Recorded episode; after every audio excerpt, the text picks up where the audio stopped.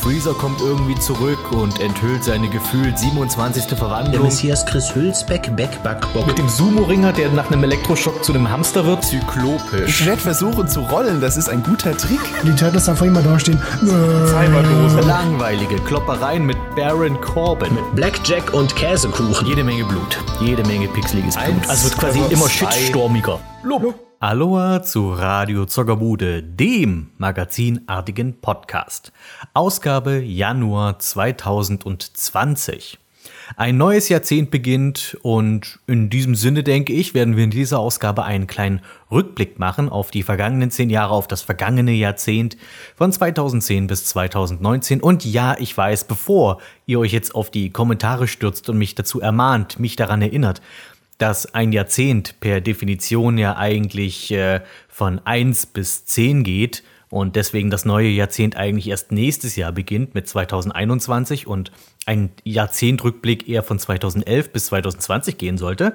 Dazu kann ich nur sagen, ja, stimmt, da habt ihr recht, das ist die Definition eines Jahrzehnts. Allerdings finde ich diese Definition nicht sehr intuitiv.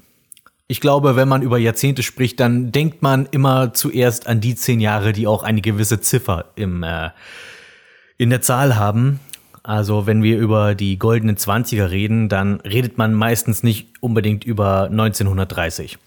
Auch wenn das technisch gesehen mit drin wäre. Und deswegen lass uns da mal fünf gerade sein lassen und sagen, okay, wir gucken auf die letzten zehn Jahre von 2010 bis 2019 und betrachten das als das vergangene Jahrzehnt, die sogenannten 2010er. Und auch sonst wird diese Ausgabe eine recht historische beziehungsweise eine geschichtslastige. Ich will zum einen eine neue Rubrik ausprobieren, bei der es um Rückblick geht. Und zwar nenne ich sie Return to the Club. Also vielleicht ändere ich den Namen der Rubrik auch nochmal. Das ist so das Erstbeste, was mir eingefallen ist. Und zwar soll es darum gehen, in jeder neuen Ausgabe jetzt von Radio Zoggebude nehmen wir uns ein altes Club Nintendo Magazin, beginnend bei Volume 1, bei der ersten Ausgabe, und werden dann pro Ausgabe Radio Zoggebude immer eine von denen uns anschauen, ähm, sie besprechen, gucken, was waren so die Titelstories, was war so wichtig zu dem Zeitpunkt gerade. Wer war so verantwortlich für das Magazin? Das heißt, wir gucken auch immer so ein bisschen ins Impressum. Wie war die Aufmachung?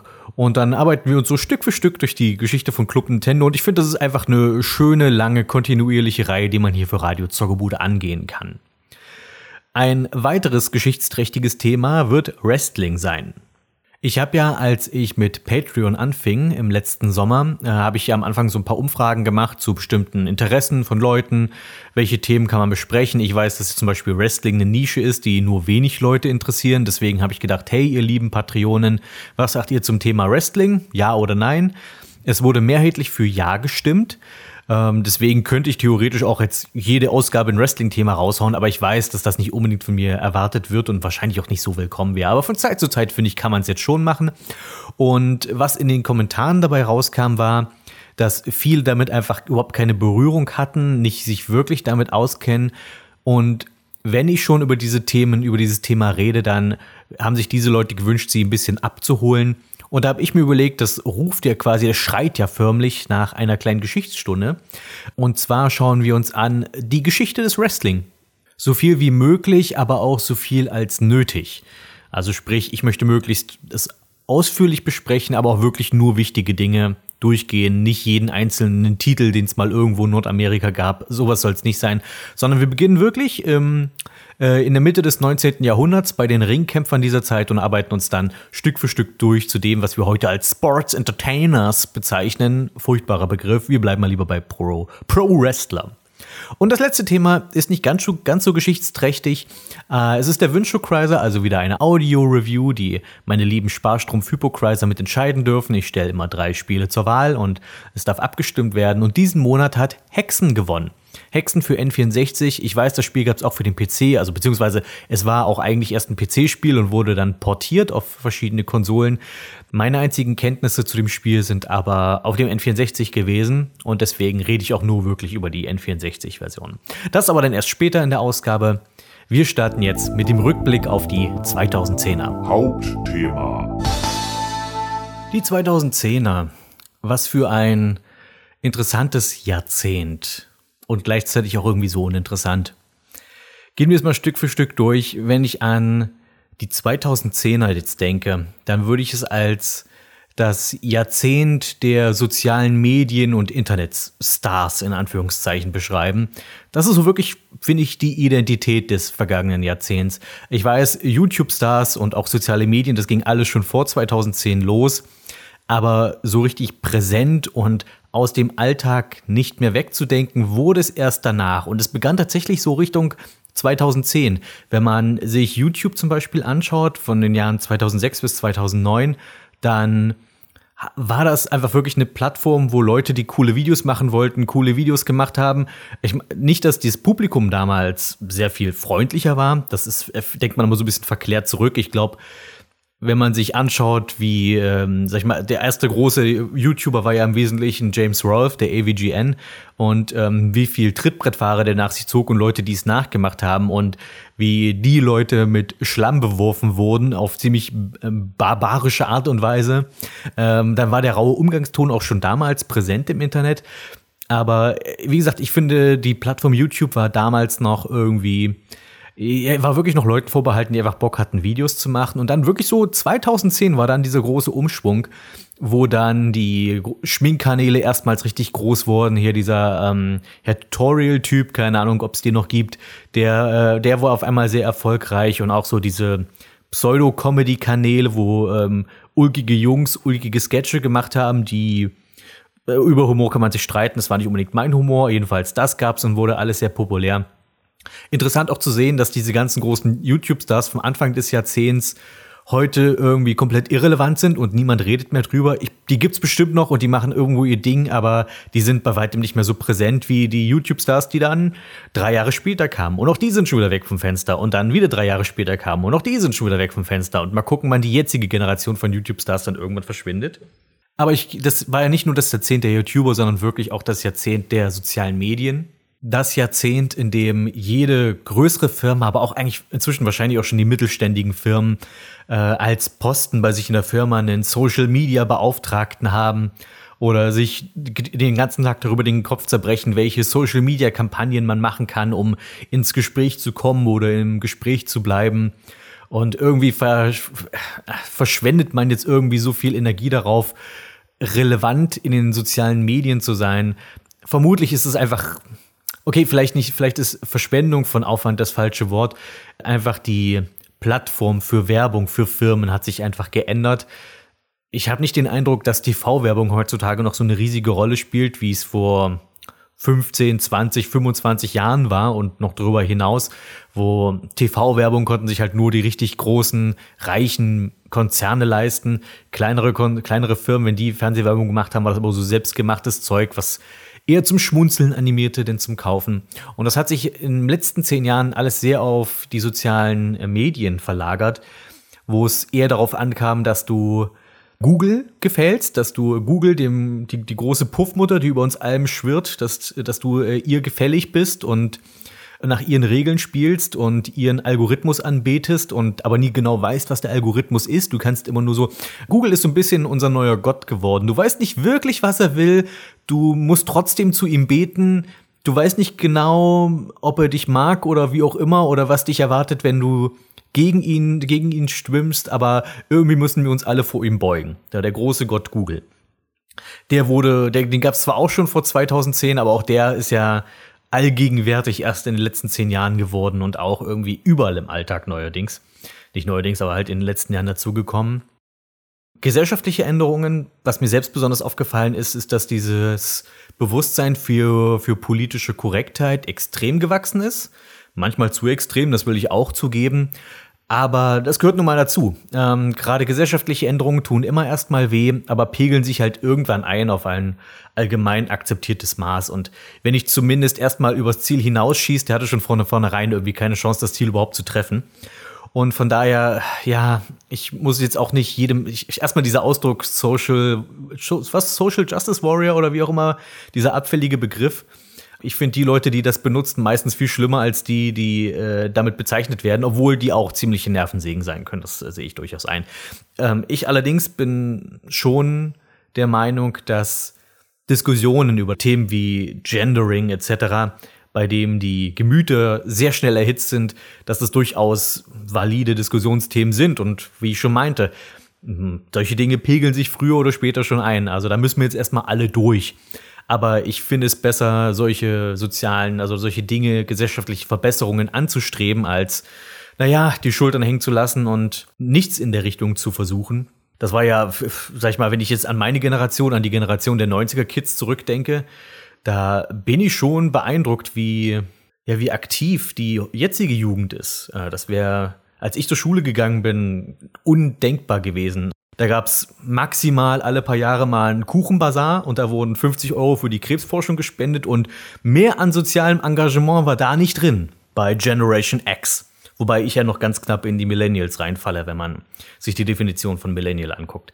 Ähm, bin aber gefühlt eher Generation X, also die Generation, die davor kam. Und ähm, ja, deswegen, wenn ich, wenn ich mir angucke, dass die Kinder, die heute für Fridays for Future auf die Straße gehen, dass das die zukünftige Elite des Landes ist, finde ich das eine zuversichtlich, bin ich da zuversichtlich, was das angeht. So, ich bin sicher, meine Kommentare, wenn das irgendwann mal auf YouTube landet, dieses Video, ist jetzt schon ähm, zerstört und Leute brüllen sich an. Vielleicht mein Appell an euch, benehmt euch bitte. es ist, ich weiß, dass solche Themen immer anstrengend und ich gehe jetzt auch wieder zu lustigen Themen oder fröhlichen oder nicht, äh, oder sagen wir mal zu unkomplizierten Themen gleich über. Aber ich finde, das war, wenn ich jetzt an die 2010er denke, sind das so die Dinge, die bei mir sehr, sehr präsent sind. Jugendbewegung plus ähm, soziale Medien. Das waren eigentlich so die beiden großen, starken Themen, finde ich. Negativer finde ich da diese Kultur der Extreme, die sich da im Internet gebildet hat. Nur als Beispiel, was ich damit meine. Angenommen, es kommt ein neuer Trailer raus, dann schlagen die Reaktionen auf diesen Trailer, sei es Spiel, Film oder sonst was, immer direkt ins Extreme entweder in komplette Ablehnung, bei dem, bevor der Film überhaupt draußen ist oder das Spiel sich schon zynisch darüber lustig gemacht wird, oder es schlägt das andere Extrem, überzogener Hype, natürlich auch schon bevor das Produkt überhaupt draußen ist, es schon als das Spiel oder den Film des Jahrhunderts zu verklären. Und je mehr die Meinungen in eine Seite ausschlagen, umso extremer ist die Reaktion der anderen Seite und dann gibt's darauf wieder die noch extremere Reaktion und das ist so eine Vielleicht lag es daran, dass früher äh, Internet noch nicht so präsent war in unser aller Leben. Und äh, dass, dass dadurch, dass die Leute eine gewisse Anonymität haben, können sie sich leisten, in die Extreme auszuschlagen und einfach mal richtig vom Leder zu ziehen und möglichst der lauteste zu sein, weil wir wissen ja alle, wer am lautesten ist, wird auch am ehesten gehört, egal ob er recht hat oder nicht. Und äh, das ist etwas, was ich sehr anstrengend finde. Und das führt eben auch dann dazu, dass ähm, ich das nicht das verständlicherweise sehr anstrengend finde und es ist auch zu anstrengend geworden, vernünftig über irgendwas Aktuelles zu reden, ohne gleich von einer der beiden Seiten angeschrien zu werden. Und so wird das, was eigentlich Spaß machen sollte, also sich über Filme und Spiele, Bücher und so weiter auszutauschen, wird halt immer schnell zu einem kindischen Kampf ums Recht haben. Und ich will mich da auch selbst nicht von ausschließen, dass ich nicht auch solche Dinge schon ja, dummerweise gemacht habe. Ich habe mich auch schon manchmal dabei ertappt. Ich habe kürzlich erst diesen Dragon Ball Z Kakarot Trailer gesehen, gucke in die Kommentare, sehe diesen extremen Hype für dieses Spiel und meine erste Reaktion war so, wieso geht ihr auf dieses Spiel so ab? Das sieht aus wie ein Gamecube Spiel. Nur weil Vegeta sein pinkes Shirt anhat? Lol, hallo? Und dann dachte ich mir, hey, äh, ich muss es ja nicht spielen, lass die Leute doch darauf abgehen, wenn sie Bock haben. Das ist aber das, was ich meine, diese Kultur der Extreme, das, ähm, die ich, das ich, was ich wirklich jetzt eine der negativen Dinge der letzten zehn Jahre betrachten würde. Gehen wir jetzt mal auf eine Ebene runter. Ich rede ganz kurz nur über mein persönliches letztes Jahrzehnt. Ihr könnt es auch skippen. Das ist jetzt so, ach ja, der Parappa labert von sich. Äh, aber wenn ich, wenn ich zurückdenke, die letzten zehn Jahre waren für mich auch wirklich viele krasse Veränderungen, äh, mit vielen krassen Veränderungen verbunden. Das Jahrzehnt begann für mich, dass ich noch im Elternhaus lebte und gerade dabei war, meine Lehre zu beenden, um dann kurz darauf ans andere Ende Deutschlands zu ziehen, nach Karlsruhe, dort einige Jahre zu studieren, ein wildes WG-Leben zu führen, um anschließend wieder komplett ans andere Ende von äh, Deutschland zu ziehen, nach Berlin. Und das Jahrzehnt endet mit verheiratet und Kind. Ist schon ein ziemlich krasser Werdegang in den letzten zehn Jahren gewesen. Viele, viele hat, äh, knallharte Veränderungen, aber das lässt das Leben ja auch spannend bleiben. Äh, wenn ich mir meinen äh, YouTube-Kanal so anschaue, der ja auch irgendwie ein wichtiger Teil meines Lebens geworden ist, ob ich das nun will oder nicht, es ist inzwischen tatsächlich mein, was ist inzwischen? Es ist schon eine ganze Weile mein Haupthobby geworden. Es ist ja so, dass ich viel mehr Spiele inzwischen spiele, um irgendwann darüber ein Video zu machen und nicht, weil ich Bock habe, ein cooles Spiel zu spielen. Was nicht immer ganz äh, so angenehm ist, muss ich zugeben. Manchmal denke ich so, oh, ich hätte jetzt richtig Bock auf dieses und jenes Spiel. Und dann spiele ich es nicht, weil ich denke, ja, dann müsste ich es aber auch gleich aufnehmen, weil wenn ich dann mal ein Video drüber machen will, dann finde ich es doof, dass ich das Footage nicht habe und dann müsste ich es nochmal durchspielen und dann spiele ich es am Ende gar nicht. Und das ist so ein bisschen die, die, die Krankheit, die sich da eingeschlichen hat, für, wenn, man einen YouTube-Kanal zumindest mit Videospielen betreibt, habe ich das Gefühl. Ähm, aber wenn ich mir den Kanal so im Allgemeinen angucke, dann ist der ja schon ordentlich gewachsen, finde ich, in den letzten zehn Jahren. Ich habe mal den Vergleich gemacht. 2010 begann für mich mit rund 1000 Abonnenten.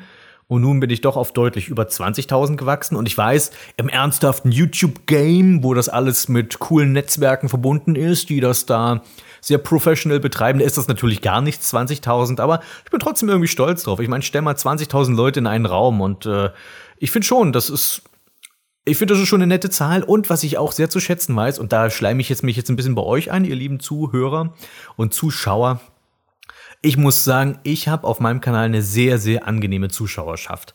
Wenn ich mir angucke, also wenn ich in Kommentare von anderen YouTubern schaue, ähm, wie toxisch, das ist ja auch so ein Trendbegriff, der sich in den letzten Jahren eingeschlichen hat, wie toxisch andere Leute Kommentarsektionen geworden sind, da geht's bei mir wirklich sehr zahm und sehr freundlich zu. Und äh, dass ihr so fleißig vor allem auch schreibt, das mag ich auch sehr. Ich finde, das ist eine der größten Motivationsschübe für mich, zu sehen, wenn ich ein neues Video mache und Leute schreiben nicht nur geil, wann kommt das nächste Video? Das ist immer so ein bisschen das eins der demotivierendsten Kommentare, die man lesen sehen kann. Aber nein, dass wirklich viele Leute auch ausführliche Kommentare schreiben, schreiben, was hat ihnen daran gefallen, wie fanden sie die Struktur oder fanden sie es nicht so gut.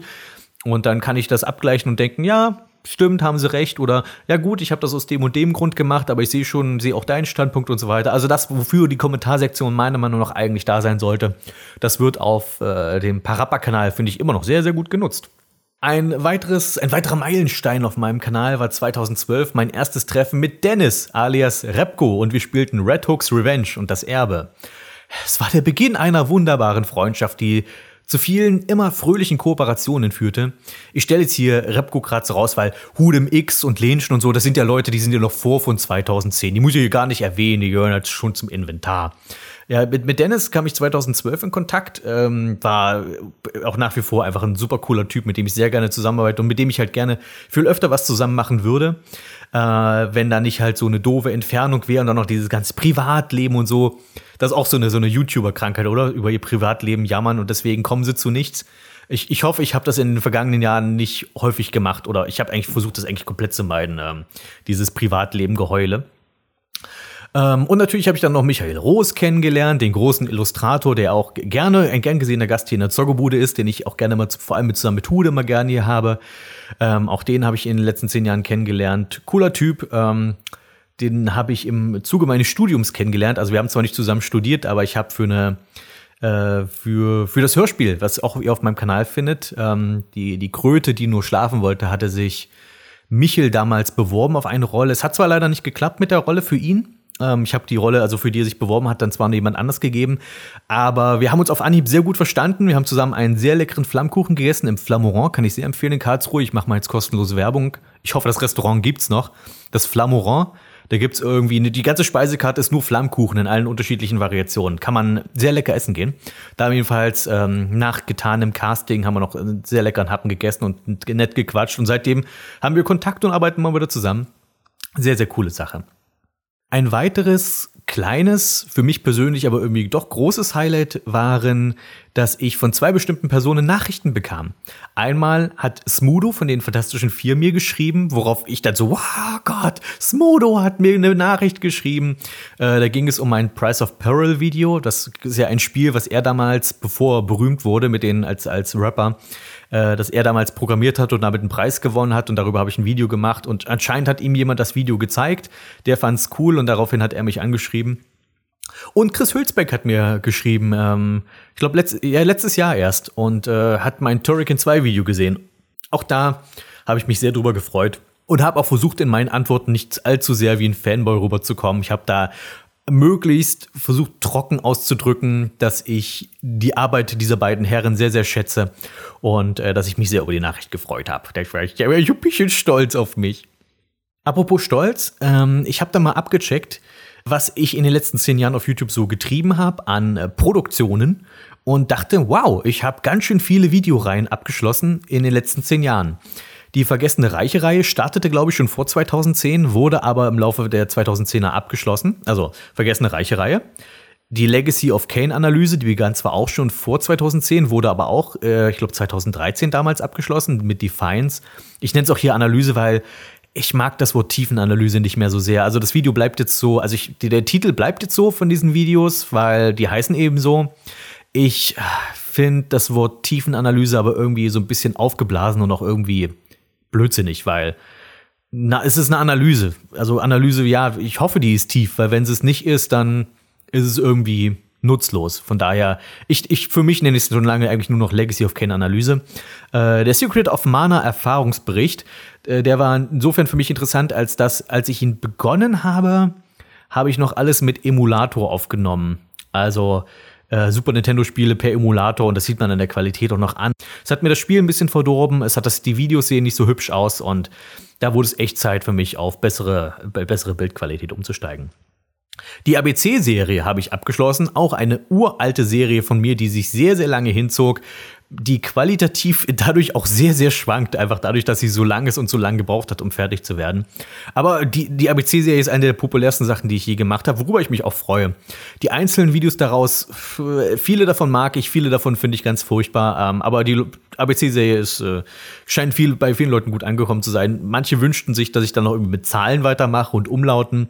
Das fände ich da aber irgendwie albern. Oder dass ich noch mal eine neue ABC-Reihe mache, aber da habe ich irgendwie kein Interesse dran. Wenn, dann mache ich irgendwie was anderes oder irgendwie versuche irgendwie was Neues zu machen und nicht einfach nochmal das alte Konzept nochmal aufzuwärmen. Für mich, für mich wurde die ABC-Reihe ein bisschen durch die bunten Retro-Checks abgelöst, weil das Schöne an der ABC-Serie war ja, dass man irgendwie wusste, dass, dass, der, also, dass der nächste Buchstabe kommt und man konnte so ein bisschen raten, was dann da vorkommen könnte, aber dass man trotzdem aber dieses Überraschungsmoment hatte, was es dann letztlich ist. Und mit den bunten Retro-Checks, finde ich, hat man das jetzt, hat man wieder diese Überraschung. Es kann halt auch ein Video sein, wo alles Mögliche drin vorkommen kann. Und deswegen mag ich inzwischen auch die bunten Retro-Checks lieber als die konsolenspezifischen. Ich glaube, solche werde ich wahrscheinlich auch nicht mehr machen. Nur noch die bunten. Ich finde, das macht mir einfach mehr Laune und ich finde auch, das Ergebnis macht irgendwie mehr Spaß. Der Dragon Ball Z Erbe des Goku 2 Erfahrungsbericht, den habe ich abgeschlossen. Der war auf jeden Fall komplett mit Retron 5 aufgezeichnet. Sehr spezifisches Thema, auch einfach nur irgendein Game Boy Advance Dragon Ball Rollenspiel. Aber ich fand, dieses Spiel, vor allem die erste Hälfte, gab so viel ulkigen Kram her, dass ich einfach das Gefühl hatte, dass es genug hergibt, um darüber eine Videoreihe zu machen. War auch eine, die dann zum Ende hin meiner Meinung nach fast ein bisschen zu lang wurde. Also die letzten paar Folgen fand ich ein bisschen anstrengend schon. Ähm, aber so ist es halt manchmal mit Videoreihen. Man kann es nicht immer absehen, wie die laufen werden.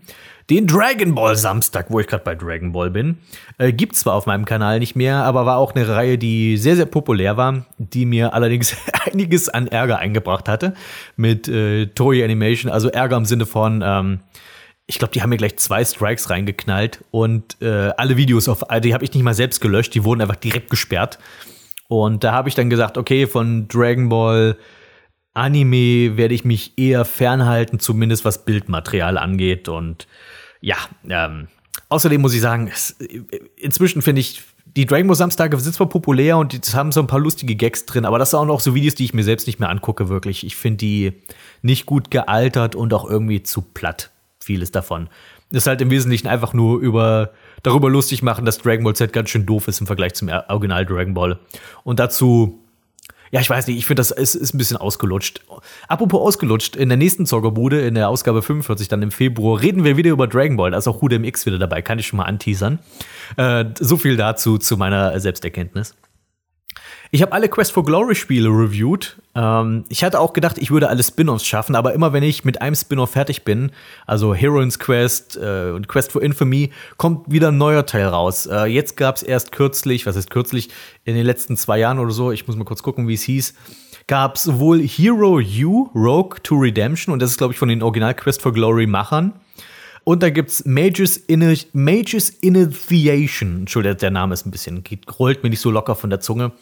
Äh, auch ein Quest for Glory-artiges Spiel und ich weiß nicht, ich habe es aufgegeben zu versuchen, alle Quest for Glory Spiele und auch also mit Ablegern und äh, Spin-off, Fan-Spin-offs zu reviewen. Da werde ich irgendwie nie mit fertig. Aber zumindest die fünf Spiele der Hauptreihe habe ich ähm, vollständig äh, vorgestellt und fand ich, dass ich, diese Spiele sind auch, finde ich, im deutschsprachigen Raum eher unterrepräsentiert. Von daher bin ich da ganz froh, dass ich das machen konnte.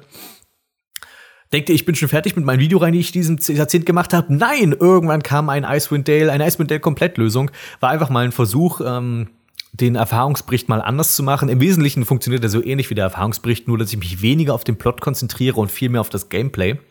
Was bei einem Spiel wie Icewind Dale, finde ich, auch Sinn ergibt, das so zu machen. Habe aber dann im Laufe der Reihe festgestellt, es ist nicht so mein Ding, das so zu machen. Ich rede dann doch lieber eher über das Szenario, das Setting und so weiter, als über das Gameplay. Das Gameplay macht zwar auch Spaß, mal zu besprechen und Strategien und hier dazu vorzustellen. Aber letzten Endes musste ich mich mal sehr am Riemen reißen, nicht viel über den Plot zu erzählen, weil das ja auch eigentlich nicht Sinn dieser Komplettlösung war. Und äh, deswegen weiß ich nicht, ob ich sowas nochmal mache. Aber auch da bekomme ich immer noch viel gutes Feedback, dass Leuten das wirklich gefallen hat und Spaß gemacht hat. Nicht mal unbedingt, um sie benutzen nicht mal um die Komplettlösung, um das Spiel zu spielen, sondern einfach nur unterhaltend fanden die das. Und dachte ich, hey, dafür, dass ich das eher selbst als trocken empfand, freut mich aber dieses Feedback durchaus. Und schließlich habe ich ein Quintett-Quintett gemacht. Das ist jetzt aber das Letzte, was ich in dem Zusammenhang nenne an Videoreihen. Ja, das Quintet Quintet, ich weiß nicht, ob ihr davon gehört, das ist so eine kleine Reihe, die ich mal irgendwie gemacht habe. Und ja, nee, das war schon, finde ich, der größte Wust in dem letzten Jahrzehnt. Wann habe ich damit angefangen? 2015 oder sowas? Und, oder 2014, ich muss noch in Karlsruhe gewohnt haben, auf jeden Fall. Ich muss, wahrscheinlich 2014 habe ich damit angefangen.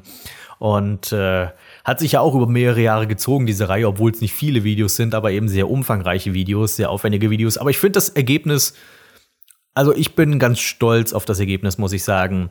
Und dabei nicht mal so sehr auf die Videos, die unbedingt so extrem gefordert wurden, beziehungsweise das, das Video, auf das natürlich alle gewartet haben, war Terranigma. Und da war mir auch klar, dass das das umfangreichste werden musste, um die Leute nicht zu enttäuschen. Und deswegen habe ich einfach alles rausgelassen, was mir dazu einfiel und mir auch damit auch viel Zeit gelassen, diese, diese Videos zu erstellen, einfach um, damit die so, so gut werden konnten, wie ich es halt selbst kann.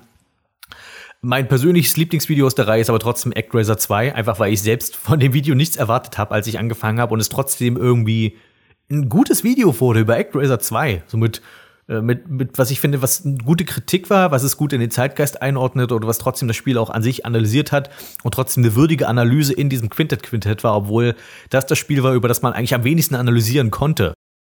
Ansonsten habe ich festgestellt, dass ich unterschiedliche Aspekte der YouTube-Produktion unterschiedlich angenehm empfinde unter unterschiedlichen Bedingungen. Das war mal so ein Satz, der sehr lang war und überhaupt nichts aussagte. Aber was ich damit meine, ist zum Beispiel, wenn ich zurückdenke, bei welchen Videos hatte ich den meisten Spaß, zum Beispiel beim ähm, Aufnehmen des Materials, also beim Footage. Oder muss ich sagen, Illusion of Time, weil das habe ich zusammen mit Juckpulver durchgespielt, weil Juckpulver ist ein mega Illusion of Time Fan, deswegen dachte ich, ich spiele es mit ihm zusammen durch und vielleicht hat er dabei irgendwie schlaue Anmerkungen, die ich dann für mein Video verwenden kann, was auch, glaube ich, hin und wieder der Fall war.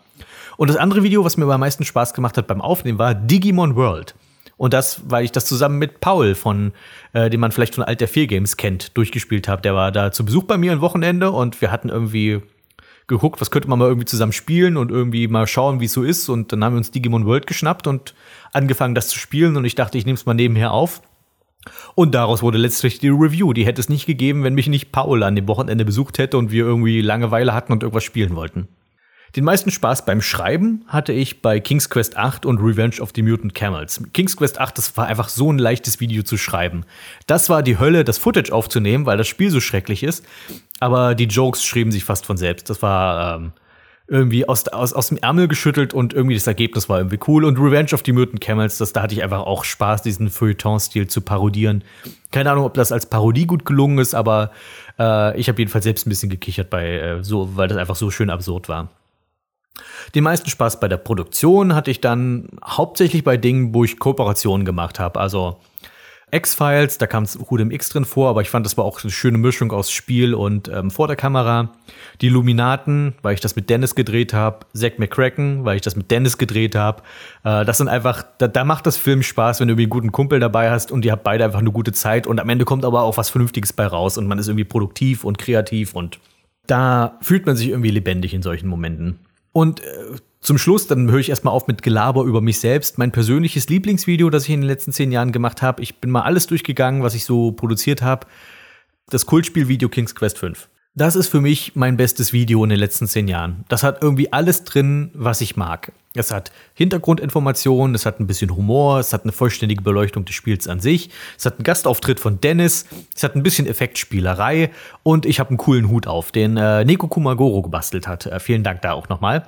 Die auch viele coole, sag ich mal, Utensilien für meine Videos in den letzten Jahren beigesteuert hat, die da mit ihrer Handarbeit sehr gut Hand angelegt hat. Die hat den äh, Graham-Hut genäht und die hat auch den Fluffy genäht, äh, den ihr im Terranigma-Video gesehen habt. Und auch in manchen Videos davor schon mal irgendwo im Hintergrund. Da schwirrte der immer schon mal rum. Äh, das weiß nicht, also wie gesagt, King's Quest 5 äh, ist so das Video, wenn ich denke, welches von meinen eigenen Videos würde ich mir jetzt am ehesten noch mal angucken, ist King's Quest 5. Und dabei, was, was ulkig ist, weil dieses Spiel, dafür habe ich zum Beispiel nur wenig Leidenschaft. Das ist ähnlich wie mit Illusion of Time. Das ist ein Spiel, wo ich das ich gerne mal gespielt habe, über das ich mich gerne lustig mache auch, dessen Relevanz ich aber auch irgendwie anerkenne.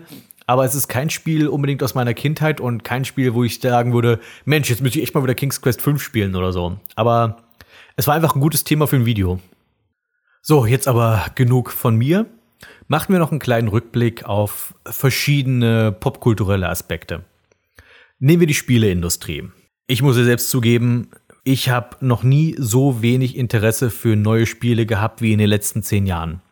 Und ich habe überlegt, woran liegt das? Liegt das wirklich nur am Älterwerden? Weil klar, das ist ein Grund, man ähm, hat weniger Zeit für Videospiele und man empfindet eben auch für alte Spiele, mit denen man aufgewachsen ist, Nostalgie, was eben immer auch ein starker Faktor ist, wenn man sowas einschätzen will.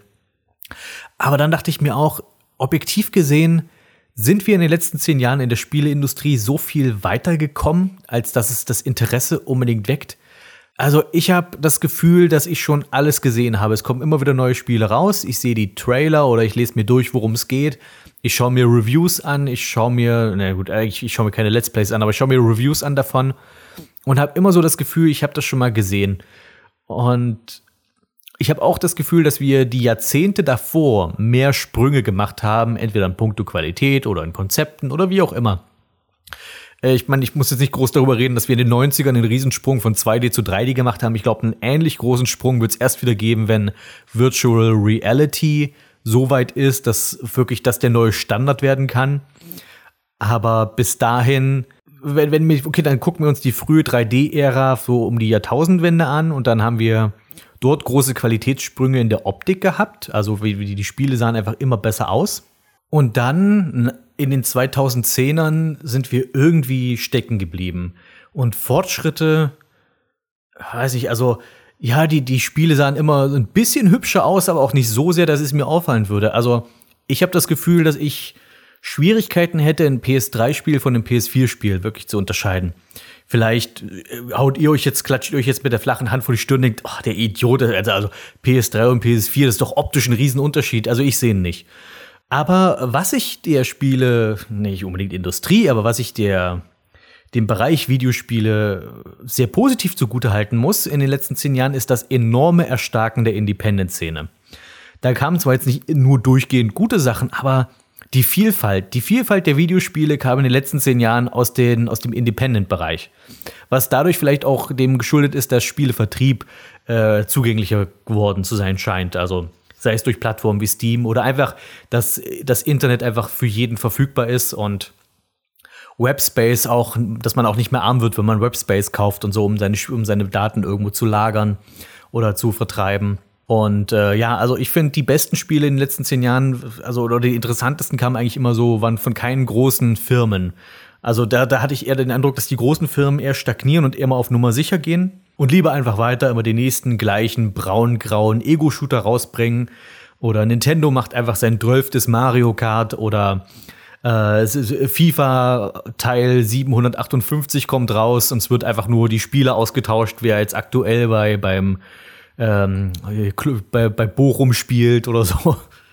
Und dann gab es ja noch diese unschönen Themen wie Online-Only, also Online-Zwang in Videospielen, was lange Zeit großer Diskussionsstoff war, gegen den sich die Spieler aber zum Glück entsprechend gewehrt haben und ich, es kommt, bestimmt gibt es immer mal wieder Fälle, wo das wieder aufkommt, aber ich habe den Eindruck, dass sie sich erfolgreich dagegen gewehrt haben. Also Spiele mit Online-Zwang habe ich zumindest habe ich zumindest den Eindruck, haben sich nicht wirklich durchgesetzt und die, die es versucht haben, mit aller Macht durchzusetzen, mussten irgendwann aufgeben. Äh, ich erinnere da an die SimCity-Sache zurück aus der ersten Hälfte der 2010er. Frag mich jetzt nicht, welcher Teil von SimCity. Da war irgendein neuer SimCity kam raus mit, äh, mit Online-Zwang und ähm, das muss wohl irgendwie grandios gescheitert sein. Da kann ich sehr die, die Review von Alter 4 Games in, empfehlen. Nicht nur, weil ich halt mit Tim inzwischen auch äh, äh, gerne schreibe und äh, ich, ich ihn angekumpelt habe sozusagen, sondern äh, das ist ein legitim gutes Video, was einfach wirklich das sehr schön vorführt, äh, warum dieses Spiel scheitern musste. Aber reden wir mal nicht von den negativen Sachen. Was sind denn meine Mainstream-Spiele-Highlights? Ich habe gerade von, äh, von der Independent-Szene geredet und da, was, was Independent-Szene angeht, würde ich sagen, Heroin's Quest und Slipstream waren so meine persönlichen Highlights. Ähm, meine Mainstream-Spiele-Highlights, die gab es aber auch im letzten Jahrzehnt. Das sind im Wesentlichen drei. Das ist Fallout New Vegas, weil ich einfach finde, dass dieses Spiel diese, was ich nicht für möglich gehalten hätte, das so grandios Action und Ego-Shooter mit Rollenspiel zu verbinden. Und das auch auf die, und auch die, die Dialoge und äh, was du alles mit deinen, mit deinen Sprachskills machen kannst, auch alles so clever ist. Wesentlich besser als in Fallout 3. Fallout 3 hat auch seinen Reiz, aber Fallout New Vegas hat das genommen, was Fallout 3 machte und einfach nochmal so viel besser gemacht. New Vegas nach wie vor für mich, also wenn ich daran denke, denke ich, boah, ich könnte mal wieder Fallout New Vegas spielen. So ein cooles Spiel. Das zweite Highlight für mich war Dark Souls. Ich weiß, den Leuten kommt es zu den Ohren raus. War ja auch wirklich gerade erst am Anfang der 2010er kam das Spiel raus und seitdem halten die Leute einfach nicht ihre Klappe über Dark Souls. Aber ich muss zugeben, ich kann nachvollziehen, warum. Weil dieses Spiel ist wirklich, ah, es, es ist was Besonderes. Sorry für den Allgemeinplatz, aber es ist die, die Art und Weise, wie es designt ist, die Art und Weise, wie sich das Gameplay anfühlt, was ich sehr mag. Das habe ich auch äh, damals in meinem wie heißt es gleich, in dem, in dem ersten, was im ersten bunten Retro-Check oder im zweiten? In einem der Retro-Checks hatte ich äh, Dark Souls besprochen. Und da habe ich auch ein bisschen beschrieben, warum ich dieses Spiel so außergewöhnlich gut finde. Und das war wirklich auch für mich eine Überraschung, dass, weil ich habe Dark Souls vorher immer auch nur als diesen Hype im Internet gehört. Irgendwie alle reden über Dark Souls und ach, das ist ja so schwer und bla bla bla. Und aber trotzdem, Mann, das musst du gespielt haben, da hast du Eier aus Stahl. Das war, hat dann überhaupt nicht meiner, meiner Spielerfahrung entsprochen. Ich fand einfach nur, es war ein großartiges Rollenspiel. Das hat das gemacht, was ein Rollenspiel erfüllen sollte.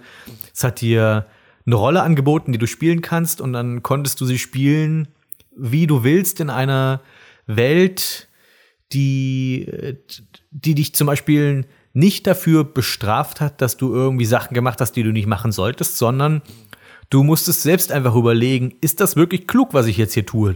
Und mein drittes Mainstream-Spiele-Highlight war Mortal Kombat 9. Einfach weil es das Franchise, was mir so am Herzen liegt, so toll in den Mainstream zurückgeholt hat. Mortal Kombat hat sich ja im Laufe der 2000er so ein bisschen ins Ausgespielt während der PS2-Ära weil sie so eine kleine Identitätskrise hatten, habe ich den Eindruck gehabt. Und Mortal Kombat 8 hat zwar das Gameplay wieder versimpelt und auch wieder, ich finde Mortal Kombat 8, also versus DC Universe, nach wie vor ein gutes Spiel, war aber sehr umstritten und hat nicht unbedingt zur Popularität von Mortal Kombat beigebracht, äh, beigetragen.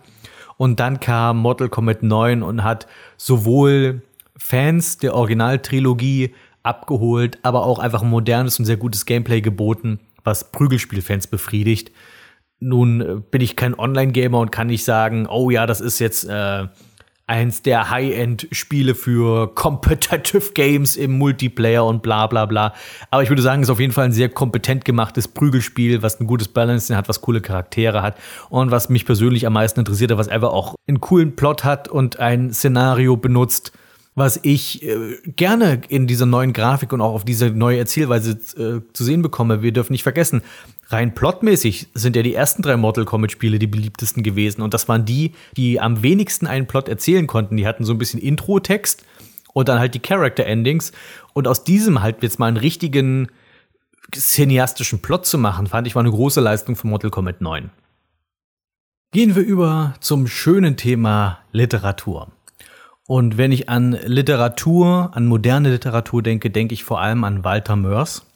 Walter Mörs, einer meiner absoluten Lieblingsautoren, der ein paar meiner absoluten Lieblingsbücher geschrieben hatte. Ich meine, meine Fresse, was hatte Walter Mörs für ein starkes Jahrzehnt in den 2000ern?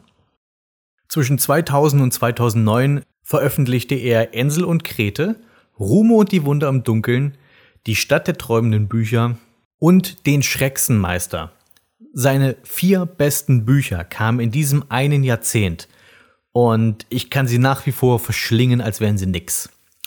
Dann kam das neue Jahrzehnt und Ich muss sagen, Mörs hatte ein wahnsinnig schwaches Jahrzehnt der 2010er.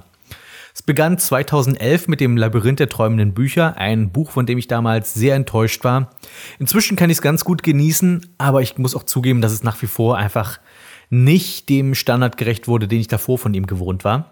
Einfach weil es einfach eine viel zu lang gezogene Exposition war, dem leider dann eben keine Fortsetzung folgte beziehungsweise die Fortsetzung Das Schloss der träumenden Bücher wurde für 2014 angekündigt. LOL. 2014, ach ist das niedlich. Ähm, ja, das, das Buch wurde dann immer wieder verschoben.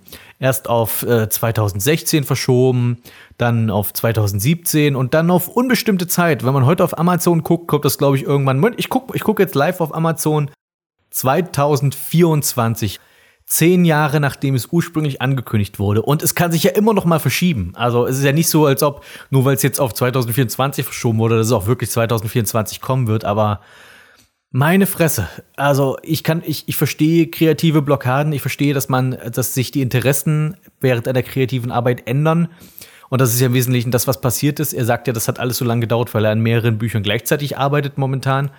Ja, aber dann statt, statt äh, Schloss der träumenden Bücher kündigte er einen anderen Roman an, und zwar Die Insel der tausend Leuchttürme. Der sollte 2017 kommen. Doppel-LOL. Auch dieser Roman wurde auf unbestimmte Zeit verschoben. Auch diesen Roman haben wir bis jetzt nicht gelesen. Der soll aber schon ein bisschen weiter gediehen sein, zumindest von dem, was man so von Mörs hört. Und von Mörs hört man nicht allzu viel. Und äh, statt diesem Roman kam dann Ende des Jahrzehnts Prinzessin Insomnia. Ein Buch, das eine coole Idee hat, aber einfach so langweilig geschrieben wurde. Das Buch braucht ewig, um loszugehen. Wenn, äh, wenn Dylia, also Prinzessin Dylia und äh, der Nachtmar Opal endlich dann unterwegs sind auf ihrer Reise, wird es ein bisschen interessanter, aber selbst dann, irgendwie kommt das Buch nie so richtig in Fahrt. Für mich bisher wahrscheinlich das schwächste Werk von Mörs. Also was zumindest die großen Romane angeht. Ich, ich zähle jetzt mal Weihnachten, Weihnachten auf der Lindwurmfeste nicht, nicht unbedingt mit, aber äh, Prinzessin Insomnia wirklich absolut nicht der Standard, den ich von Mörs gewohnt war vorher. Und dann schloss er doch das Jahrzehnt noch einigermaßen nett ab mit dem Bücherdrachen. Lange nicht so stark wie die alten Zamonien-Romane, aber zumindest sehr, sehr witzige Dialoge, sehr kreativ wieder. Eine coole Geschichte, die der Bücherdrache hat. Und es erweitert vor allem den Mythos um die Katakomben von Buchheim noch ein bisschen. Mir kam es zwar schon so ein bisschen vor, dass Mörs mitbekommen hat, dass die Leute oder was die Leute von seinen letzten paar Büchern dachten, dass da er sich Enttäuschung breit gemacht hat bei seinen Zamonien-Romanen, bei den aktuelleren, so dass er halt irgendwie da wie so ein Trostpflaster rausgegeben hat. So fühlte sich der Bücherdrache für mich zumindest an. Und aber war ein sehr nettes Trostpflaster. Ich habe sehr genossen. Ähm, von den neueren Mörs-Büchern auf jeden Fall das Beste, finde ich. Reden wir jetzt lieber über Filme und Serien in den letzten zehn Jahren und ich glaube über das Thema könnten andere Leute wahrscheinlich drei oder vier Podcasts füllen. Ich äh, schaue da Richtung Kude und Michel, die könnten das wahrscheinlich. Ich erwähne jetzt einfach nur die Dinge, die ich als wichtig und erwähnenswert empfinde oder die für mich persönlich irgendwie wichtig waren. Ich glaube, die größte Story in den letzten zehn Jahren war, dass Disney Marvel geschluckt hat. Äh, keine Ahnung, ich glaube, das ist ihr vermutlich größter Einkauf gewesen seit Lucasfilm. Ich meine, Marvel war ja ein Riesen-Imperium und Disney einfach mal so, oh, es ist nett, nettes Imperium, was ihr habt, das nehme ich. Und ähm, ja, Disney wächst und wächst und das ist eigentlich schon fast ein bisschen unheimlich, dieses Medienkonglomerat, was, die sich, was sich da bildet bei denen. Und dass die halt in absehbarer Zeit oder keine Ahnung, innerhalb der nächsten 20 Jahre habe ich das Befürchtung, dass wir da wirklich auf einen auf ein Monopol der Popkultur zu steuern, das von Disney kontrolliert wird. Eine andere Sache, die passiert ist, es gab das große Comeback von Dragon Ball nach irgendwie 17 Jahren oder sowas. Ich glaube, der letzte Dragon Ball Kinofilm vor Kampf der Götter war irgendwann Mitte der 90er. Und äh, ja, wie gesagt, Anfang des, des Jahrzehnts kam Kampf der Götter raus. Super erfolgreicher Kinofilm, den ich auch nach wie vor für den besten Dragon Ball Film halte. Dann kam ähm, Resurrection F raus, der so äh, sehr mittelmäßig war, ich sag mal unteres Mittelfeld. Und dann kam mit Dragon Ball Super eine komplett neue Dragon Ball Serie raus, die, wenn ihr meine letzten Podcasts gehört habt, die ich mitunter sehr durchwachsen fand. Aber man kann wirklich davon reden, dass Dragon Ball ein vollständiges Comeback hingelegt hat. Neue Filme, neue Serien, neue Mangas, viel, viel neues Material. Soweit ich weiß, hat der Verlag von Dragon Ball, Shueisha heißt der, glaube ich, äh, inzwischen eine eigene Abteilung eingerichtet, den sogenannten Dragon Room, die sich nur damit befassen. Da sitzen verschiedene Autoren und Manga-Zeichner und so weiter und die beschäftigen sich nur damit, weiteres Dragon Ball-Material zu erstellen und dann von Akira Toriyama absegnen zu lassen und zu sagen, jo, das finde ich gut, bringt das raus. Das ist so Toriyamas Rolle heutzutage. Dadurch, äh, dadurch bekamen wir auch den wirklich schönen Yamchu-Manga. Der äh, ist ein Produkt dieses Dragon Rooms und ich hoffe, wir bekommen da noch mehr in der Richtung. Das fand ich jedenfalls weitaus kreativer als vieles, was uns Dragon Ball Super gebracht hat. Ey, und der Broly-Film natürlich, den hätte ich fast vergessen. Und man hat dann wirklich noch mal ähm, das Jahrzehnt beendet mit einem ziemlich coolen Kinofilm. Der Broly-Film ist für mich wirklich fast so der zweit- oder drittbeste der Dragon Ball-Filme geworden. Ähm, kann ich sehr empfehlen. Äh, ziemlich gut. Also, was, was für mich als alten Dragon Ball-Fan, also ich war auf jeden Fall sehr bedient mit dem, mit dem Thema Dragon Ball in den letzten zehn Jahren. Dann ist ja die Sache mit den Superheldenfilmen. Ich meine, die nahmen schon in den 2000ern stark zu. Ich fand, in den 2010ern habe ich den Punkt erreicht, wo ich Superheldenfilme einfach nicht mehr sehen kann. Also, für mich war das Ende mit X-Men, ähm, Future Days Past irgendwas, also das, dieser, dieser Zeitreisefilm, den ich sehr, sehr gut fand. Ich glaube ich, mein Lieblings-X-Men-Film geworden. Aber das war, wo ich dachte, okay, mir reicht es mit Superheldenfilmen. Ich, ich beende meine, mein, meine Kinobesuche in Richtung Superheldenfilme mit diesem X-Men-Film, den ich einfach gut fand. Wir beenden es quasi, wenn es am schönsten ist. Und vielen Dank. Ich, euren ganzen Avengers-Kram und sowas könnt ihr alles behalten. Ich bin sicher, das sind alles ganz, ganz tolle Filme, aber ich werde nicht, ich werde sie mir nicht angucken. Ich bin so übersättigt von Superheldenfilmen. Ich, das reicht für, glaube ich, die nächsten paar Jahre. Nicht zu vergessen gab es einen neuen Ghostbusters-Film, der die Welt in Aufruhr brachte. Das war dieser ähm, Ghostbusters-Film, bei dem die Hauptfiguren alle durch Frauen ersetzt wurden. Und irgendwie hat sich niemand jemals über den Film an sich richtig unterhalten, habe ich den Eindruck gehabt, sondern es ging halt immer eher so um das, was um den Film drumherum passierte, die ganzen Diskussionen. Und ähm, keine Ahnung, ich habe den Film nie gesehen, habe ich auch eigentlich nicht vor. Nicht, weil ich irgendwie mich der Kontroverse anschließen will oder sowas, sondern es interessiert mich einfach überhaupt nicht. Was auch einfach daran liegt, dass ich nie ein Ghostbusters-Fan war, muss ich zugeben. Ich habe ähm, Ghostbusters als Kind wahrgenommen, war irgendwie cool, aber war nicht meine Sache. Hm. Also von daher, äh, die Leute, für die Leute, oh, meine Kindheit, oh, ihr habt sie zerstört und ja, Pech gehabt, sag ich mal. Also, war nicht meine Kindheit. Dann bekamen wir noch ein großes Turtles Revival. Wir bekamen also nicht, ich bekam nicht nur ein großes Dragon Ball Comeback, wir bekamen auch noch ein riesiges Turtles Comeback in den letzten zehn Jahren. Ihr merkt schon, ich war rundherum versorgt mit meinem eigenen Nerdkram in dem Fall. Wir bekamen 2012 eine komplett neue Serie, die, die, die Nix-Serie, die computeranimierte, die ich erst aufgrund ihrer Optik ablehnte, aber nachdem ich angefangen habe, sie zu gucken, habe ich festgestellt, diese Serie ist so verdammt, verdammt gut. Und wenn ich mal ehrlich bin und die Nostalgiebrille abnehme, also quasi im, vor allem in Bezug auf die 87er Turtles-Serie, ist die 2012er Turtles-Serie wirklich die mit Abstand beste äh, Serie über die vier Schildkröten. Die ist einfach gut geschrieben. Der Humor ist super schnell, hat ein sehr gutes Timing. Man geht so kreativ mit dem Quellmaterial um. Man, man benutzt alte Konzepte, alte Charaktere und macht daraus was ganz Neues. Wenn ich überlege, ich fand auch die 2003er, diese eher animehafte Turtles-Serie sehr gut, aber die kann mit der 2012er Serie nicht mithalten. Die 2003er nimmt sich einfach dafür zu ernst und war zu wenig kreativ, um mit dieser 2012er mitzuhalten. Dann kam 2018 noch eine neue Turtles-Serie raus, mit der ich bis jetzt noch gar keine Berührungspunkte hatte, weil A, ich mich, mich stößt schon wieder die, die Optik ab. Ich weiß, ich hätte meine Lektion bei 2012 lernen sollen. Vielleicht ist die 2018er Serie ganz, ganz toll, aber ich konnte mich bis jetzt noch nicht überwinden, die anzugucken. Und abseits von den ganzen, von diesen zwei neuen Serien, was ja auch schon mega viel Turtles-Material für sich ist, gab es auch, auch noch drei Filme in der Zeit. Es gab die beiden von Michael Bay, wovon der erste absolut scheußlich ist und niemand sollte ihn sich jemals ansehen. Der zweite war ganz okay. Der war dieser ähm, mit Bebop und Rocksteady, der Film. War im Wesentlichen einfach nur eine große TV-Episode mit Budget. Und dafür, dass was es war, war es dann okay. Und es gab schließlich, den habe ich erst vor ein paar Monaten gesehen, Turtles vs. Batman. Und der war ziemlich gut.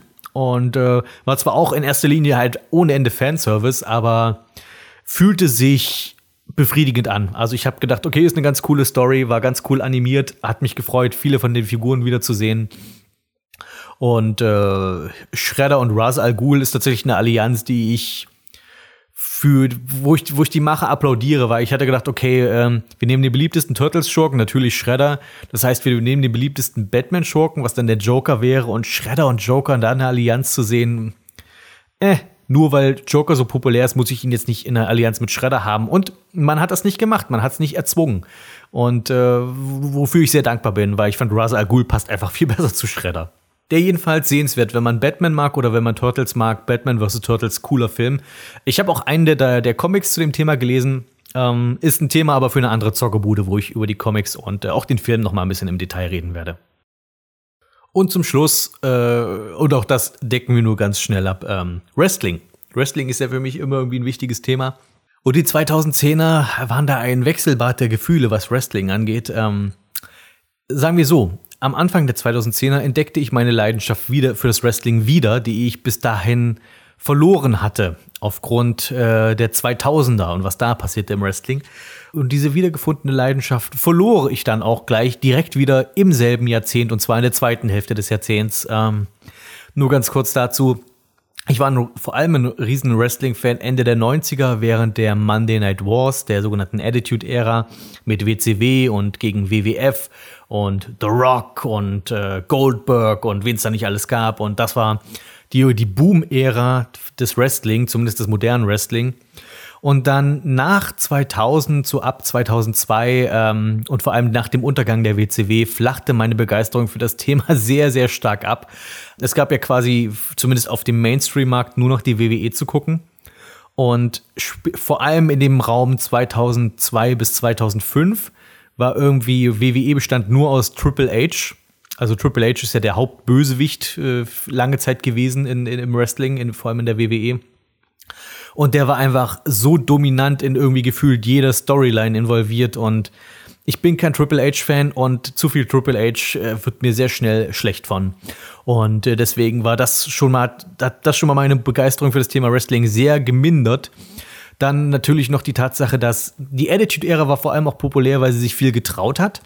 Und nachdem man aber auch schon, sag ich mal, oft an die Grenzen des guten Geschmacks ging, war man jetzt an dem Punkt angelangt, wo die Storylines immer noch geschmackloser werden mussten und noch plumper und noch billiger und äh, und da hatten wir dann unter anderem Storylines mit Leichenschänden und äh, Fehlgeburten und was man noch alles aus irgendwie dem Richterzimmer der Daytime-Perversion kennt. Also sprich, das, was bei Barbara Salisch so ausgehandelt wird, das wurde hier zur Storyline im Wrestling erklärt und boah Gott, war das eine harte Zeit, was das betrifft eine furchtbare Story nach der anderen. Nicht zu vergessen die Invasion, also sprich äh, die WWE hat ja oder die WWF damals hat ja die WCW aufgekauft, nachdem sie untergegangen ist und hat dann eine sogenannte Invasion veranstaltet, wo die WCW macht jetzt eine Invasion auf die WWF und wir müssen uns verteidigen und die diese Story wurde auch komplett in den Sand gesetzt. Das war eins der größten und enttäuschendsten Debakel, die ich je gesehen habe, äh, gerade im Wrestling-Bereich.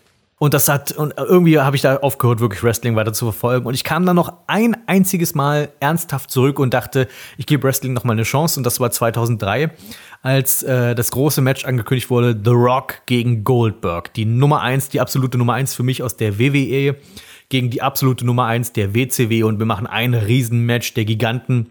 Und meine Fresse war das Match schlecht. Ich war so enttäuscht. Das war bei Backlash 2003. Äh, die Show war an sich nichts Besonderes. Ich hab's, also man hat die Show wurde wirklich drumherum gebaut um Rock vs. Goldberg. Aber da gab's noch ein nettes kleines Undercard-Match. Also sprich so ein Match von zwei eher unbekannten Wrestlern. Das war so ein junger Mann namens Jon Zehner oder so ähnlich und der kämpfte gegen einen Brock Lesnar. Und ich weiß nicht, ob aus denen was wurde. Jedenfalls äh, zwei junge Herren, die sehr aufstrebend waren. Und äh, ja, jedenfalls die erste Hälfte war irgendwie alles ist Triple H, also furchtbar. Die zweite Hälfte war alles ist John Cena, also auch nicht viel besser. Also 2005 war ja so der Aufstieg von John Cena, vor allem in, die, in den absoluten Superstar-Rang. Und äh, da blieb er ja auch dann bis etwa 2011. Und 2011 kam ein junger Mann namens CM Punk und betrat die Bühne und das war wieder eher mein Geschmack. Und CM Punk hat so die Begeisterung für Wrestling in mir wieder entfacht. Es gab den sogenannten Summer of Punk, wo ähm, er quasi auch in den Main Event aufgestiegen ist und aber sich trotzdem immer irgendwie so Anti-Establishment anfühlte und das war irgendwie viel spannender als äh, John Cenas Superhelden-Ding, was der bis dahin gefahren ist. Und dann, nachdem Punk so ein bisschen abgeflaut ist, kam The Shield. Also, das war so ein, ein Dreiergespann aus drei aufstrebenden Wrestlern, der sich auch eine super Storyline fand. Also, Shield war eins der besten Dinge in den letzten zehn Jahren. Ähm, also, diese, dieses Trio und fand ich auch eins der coolsten Trios in der Wrestling-Geschichte überhaupt. Und nachdem dann Shield irgendwann 2014 auseinanderbrach, gab es noch so, war noch okay, aber danach irgendwie verlief das alles im Sande und man hat irgendwie nicht den Eindruck, dass WWE noch so richtig Bock hat, neue Stars zu erschaffen. Man ist finanziell abgesichert, man hat dicke TV-Deals und man versucht gar nicht mehr irgendwie große Wrestling-Stars aufzubauen, sondern man macht einfach, man produziert einfach nur noch Fließbandware. Also jedes, jedes, jede Wrestling-Show fühlt sich einfach nur noch gleich an für mich. Und nachdem WrestleMania 30 ich noch sehr, sehr gut fand und 31 noch ziemlich gut fand, alles, was danach kam ab WrestleMania 32 in den letzten Jahren, war einfach nur so sehr lang und langweilig und bah. Nee, äh, Wrestling ist wirklich für mich momentan ein sehr uninteressantes Thema geworden, leider, weil es eigentlich ein schönes Thema ist, eins, was Spaß macht und über dessen Geschichte wir uns nachher auch noch ausführlich unterhalten werden. Freut euch schon mal drauf. Das war jedenfalls mein, mein Rückblick auf äh, die 2010er. Ich habe jetzt doch länger über das Thema geredet, als ich dachte. Machen wir jetzt also als nächstes irgendwie ein bisschen was Lockeres. Gehen wir einfach mal, lesen wir einfach mal zusammen ein schönes Heftchen, ein schönes buntes Heft lesen wir als nächstes zusammen Ausgabe 1 von Club Nintendo. Back to the Club. Das vermutlich wichtigste Magazin meiner Jugend war die Club Nintendo, das hauseigene Pamphlet des großen N aus Japan. Wenn man sich heutzutage daran zurückerinnert, dann denken die meisten von uns vermutlich nur an durchgehend positive Berichterstattung, an durchgeknallte Super Mario Comics und an den Namen Claude Moise oder Mois. Dabei gab es in Club Nintendo noch einiges mehr zu entdecken. Glaube ich zumindest. Und da Glauben nicht Wissen ist, soll diese neue Rubrik dabei helfen, das Phänomen Club Nintendo besser zu verstehen. Ich möchte von nun an in jeder Radio-Zockerbude eine oder mehrere Ausgaben des Clubheftes durchschauen und aufrollen, und zwar alle in chronologischer Reihenfolge, die in Deutschland erschienen. Zunächst einmal war das Clubmagazin nicht der erste Versuch von Nintendo, die Kundenbindung auf postalischem Weg zu verstärken. Der Club als solcher existierte schon zuvor und die Mitglieder bekamen einen Newsletter zugeschickt mit den nächsten paar Spielen, die für NES so erscheinen werden. Warum man sich dann entschied, eine ganze Zeitschrift daraus zu machen, immerhin eine sicher nicht kleine finanzielle Investition, in etwas, das nicht direkt Spiele verkaufen wird, erkläre ich mir nur damit, dass das NES im Jahre 89 bereits so klar auf dem Siegeszug war, dass man sich diese zusätzliche Marketingmaßnahme leisten konnte. Genau 1989, da erschien dann die erste wirkliche Ausgabe von Club Nintendo. Welchen Monat fragt ihr euch vielleicht? Das konnte ich nicht rauskriegen. Es steht nirgends im Magazin, nur das Jahr.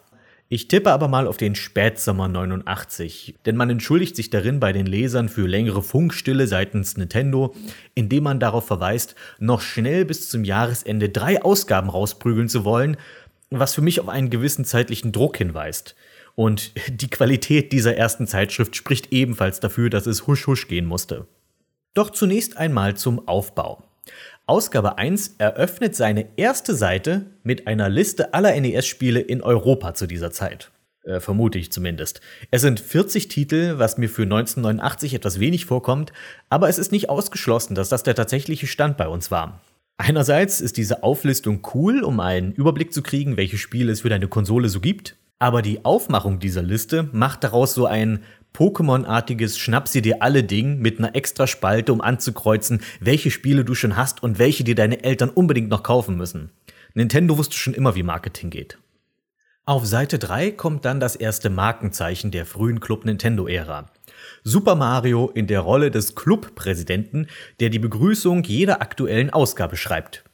Das ist ein nettes Gimmick, das auch davon zeugt, dass man seine Zielgruppe eher bei den jüngeren Spielern vermutete. Ich bevorzuge allerdings den Ansatz, der dann später Standard wurde, wenn dann der jeweilige Chefredakteur immer das Magazin eröffnet. Bis dahin liegen aber noch einige Exemplare vor uns. Worüber schreibt nun Präsident Mario? Na, eigentlich nicht viel. Er erklärt uns, worum es in Club Nintendo gehen soll. Also zu diesem Zeitpunkt noch Berichte über Nintendo-Spiele und einen Tipps- und Tricks-Bereich. Außerdem kündigt er an, dass ab 1990 der Club kostenpflichtig wird. Aha, darum also Super Mario als Mittelsmann verwenden. Du kannst dich schließlich nicht beschweren, wenn du nicht weißt, welche Postleitzahl das Pilzewunderland hat. 12 D-Mark soll es im Jahr kosten, was ich eigentlich als fair empfinde. Als nächstes wird das NES auf einer Doppelseite vorgestellt. Neben der Konsole selbst geht es um ein paar Peripheriegeräte wie die Lightgun, der Advantage Controller und Rob der Roboter. Dazu gleich mehr. Ich will euch mal einen kleinen Auszug aus diesem Artikel zum Besten geben. Das Nintendo Entertainment System ist ein Gerät, um Telespiele abzuspielen. Schnelle, langsame, umfangreiche, einfache Spiele. Für jeden Spielertyp das richtige Spiel. In der Grundausstattung findet sich neben der Spielekonsole, zwei Controllern, dem Netzgerät und der Antennenweiche auch das fröhlich flotte Spiel Ice Climber. Das Wörtchen Telespieler hat es mir angetan. Man merkt schon, dass zu dieser Zeit noch keiner so recht wusste, wie man Nintendo-Module nennen könnte, oder zumindest haben es die Übersetzer nicht so richtig gewusst. Ich schätze, das Tele kommt von Television, aber ich kenne den Kontext Telespiel eigentlich nur von Hugo oder dem Sat1 Superball also Spiele im Fernsehen, bei denen du anrufst. Welches meisterhafte Telespiel bildet aber nun die große Titelstory von Club Nintendo Volume 1?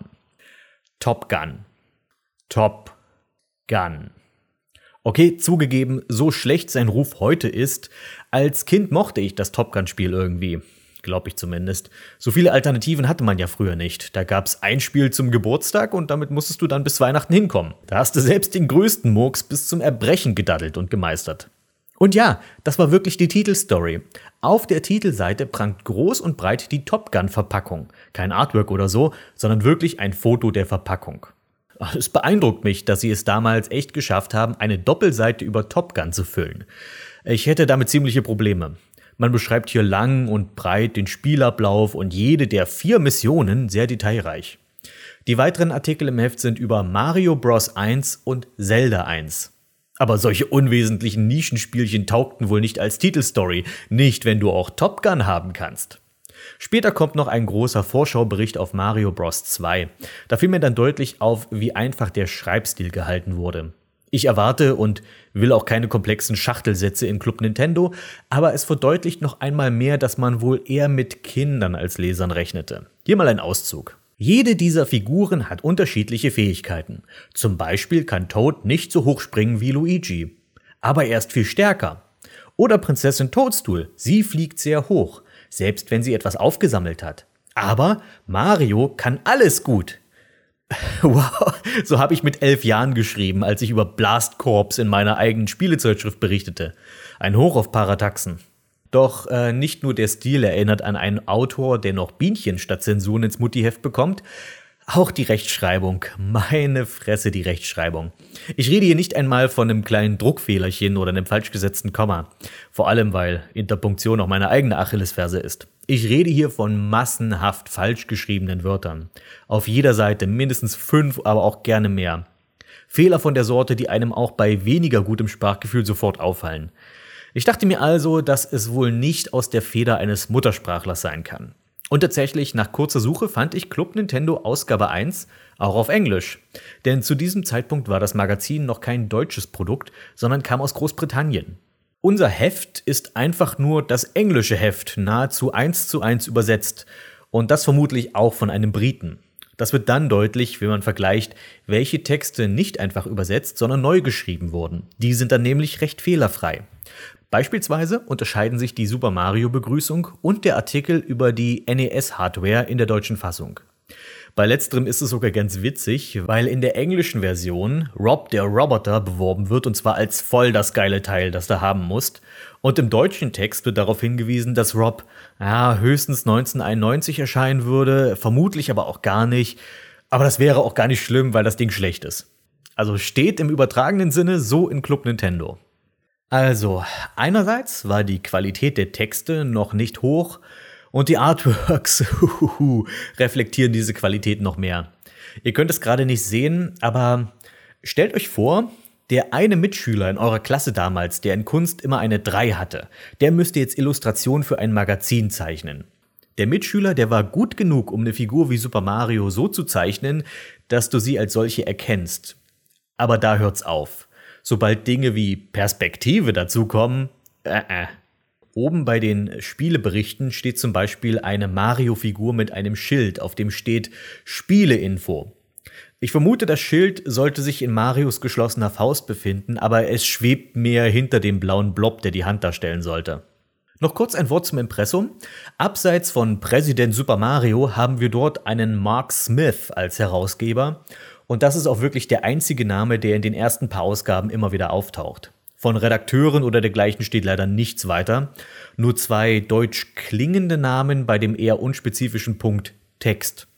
Da diese Ausgabe so gut wie keinen eigenen Text hatte, sondern fast alles aus dem Englischen übersetzt wurde, könnten das dann wohl entweder die Übersetzer sein oder die, die die paar Texte anpassten, die für die deutsche Fassung geändert werden mussten. Über Mark Smith ließ sich nicht so viel herausfinden. Es gibt wohl bis heute einen Mark Smith bei Nintendo of Europe in Frankfurt, der allerdings laut Karriereportal LinkedIn den Posten eines Finanzcontrollers innehat. Könnte mir also gut vorstellen, dass der damals vor knapp 30 Jahren gesagt bekam, Hey Mark, du kleiner Aufsteiger, schreib mal gefälligst unser Clubmagazin in der Mittagspause. Nun ja, ich hoffe, ihr fandet diesen ersten Ausflug ins Club Nintendo Archiv interessant. Ich jedenfalls hatte meinen Spaß und freue mich tatsächlich schon auf die nächste Zockerbude, weil ich dann Ausgabe 2 auswerten kann. Zuhörerfrage. Vor vielen, vielen Monaten oder Ausgaben oder wie auch immer habe ich mich schon mal allgemein über das Thema Wrestling geäußert. Ich bin mir nicht mehr ganz sicher, was ich damals so erzählt habe. Vermutlich ging es im Großen und Ganzen darum zu erklären, dass Wrestling einen gewissen Charme hat, eine gewisse Anziehungskraft und im Grunde genommen einfach nichts weiter ist als eine Show für Nerds und deswegen nicht besser oder schlechter ist als viele andere Serien und Franchises für ähm, uns nerdige Menschen. Und doch fällt es immer ein bisschen schwer, über das Thema zu reden oder mit jemandem darüber zu reden, weil äh, es ein Thema ist, das doch häufig sehr stark belächelt wird. Ich kann auch irgendwie nachvollziehen, warum. Ich meine, es hat einen gewissen Trash-Faktor, den man nicht abstreiten kann.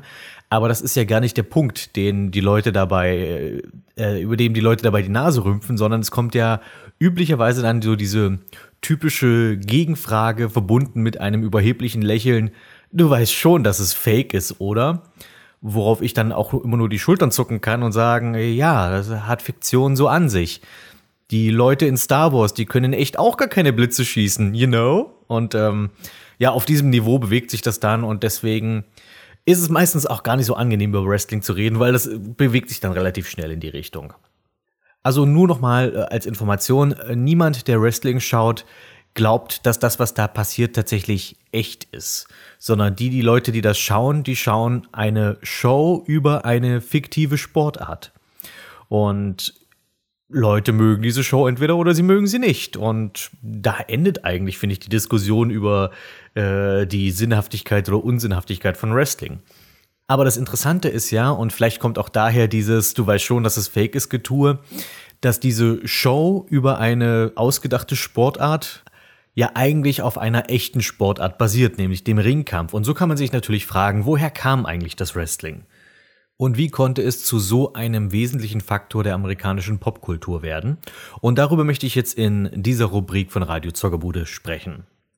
Ich konzentriere mich dabei vor allem auf die Geschichte des Wrestling in den USA.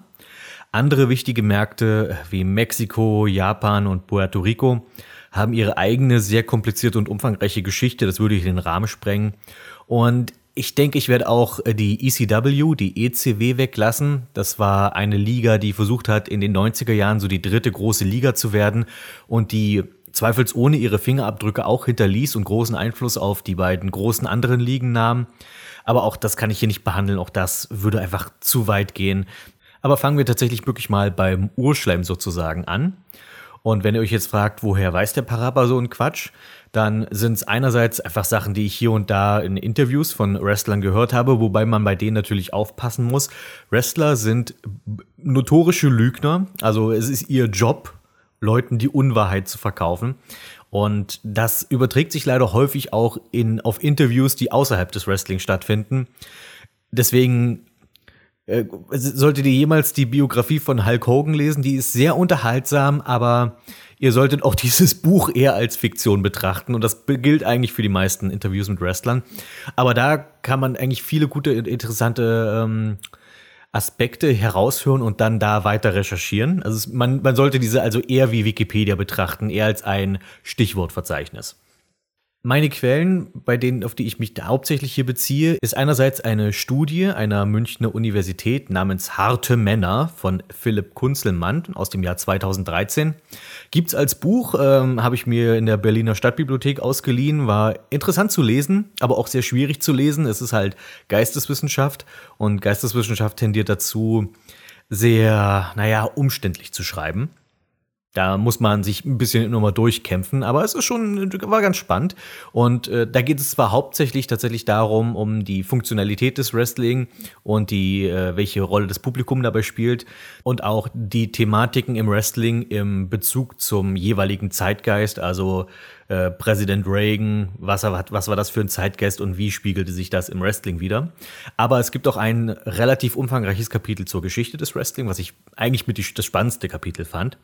Und teilweise beziehe ich, äh, beziehe ich meine Infos auch aus der Einleitung des Buches The Death of WCW, also der Tod der WCW von Brian Alvarez und Adi Reynolds. Das sind zwei Wrestling-Journalisten, die naja, dieses Buch sehr unterhaltsam schreiben, weil die WCW auch so eine seltsame Liga war, aber auch das sollte man nicht zu ernst nehmen. Betrachtet dieses Buch eher als eine Glosse, als einen objektiven Sachtext. Man merkt einfach auch an der Art, wie Behauptungen darin belegt werden, dass da sehr mit, na sagen wir mal, handverlesenen Zahlen gearbeitet wird. Die Zahlen sind nicht gefälscht, aber die sind schon sehr ausgesucht, um ein bestimmtes Narrativ zu vermitteln. Jedenfalls aber die Einleitung des Buches schreibt Dave Meltzer, der wahrscheinlich so bedeutendste Wrestling-Journalist, den es so gibt. Und er beschreibt darin die Geschichte der NWA, also der NWA. Und äh, da kann man auch viele interessante Infos rausziehen. So, nun starten wir aber tatsächlich mal ganz von vorne, jetzt wo wir quasi den ganzen ähm, Quellen-Bullshit weg haben. Man geht davon aus, dass die Geschichte des Wrestling so Mitte des 19. Jahrhunderts begann, so während des amerikanischen Bürgerkriegs in etwa. Und man fragt sich jetzt momentan, der amerikanische Bürgerkrieg, so mit Lincoln und sowas alles. Lincoln war ein Wrestler, war er nicht schon Vampirjäger?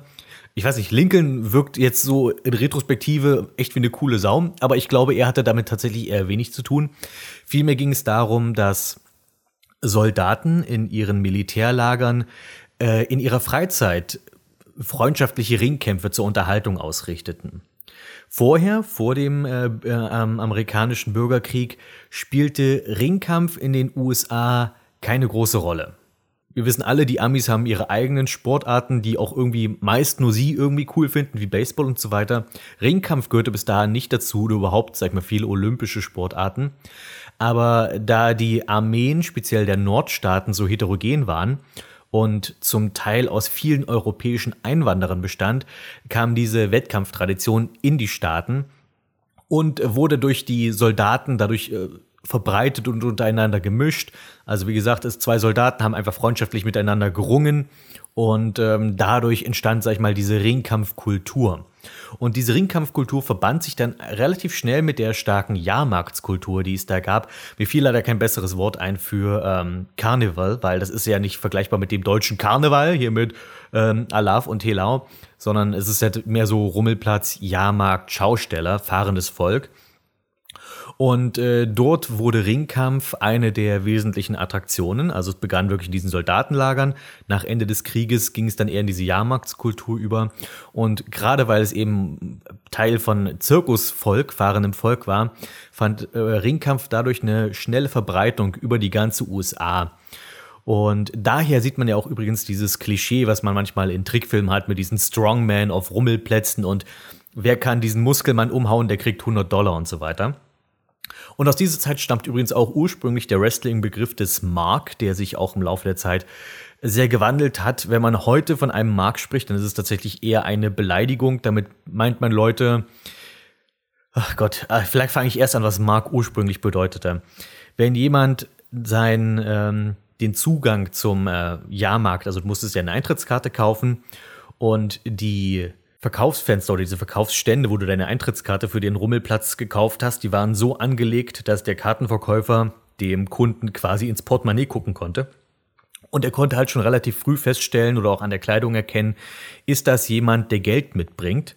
Und das Wort Mark kam her, dass dieser anderen Leuten auf dem Rummelplatz, also anderen Schaustellern, Zeichen gegeben, da kommt jemand mit Kohle und dann begannen diese verschiedenen Schausteller sozusagen, um dessen Aufmerksamkeit zu buhlen, weil jeder wollte natürlich dass dieser Typ sein Geld bei der jeweiligen eigenen Attraktion ausgibt.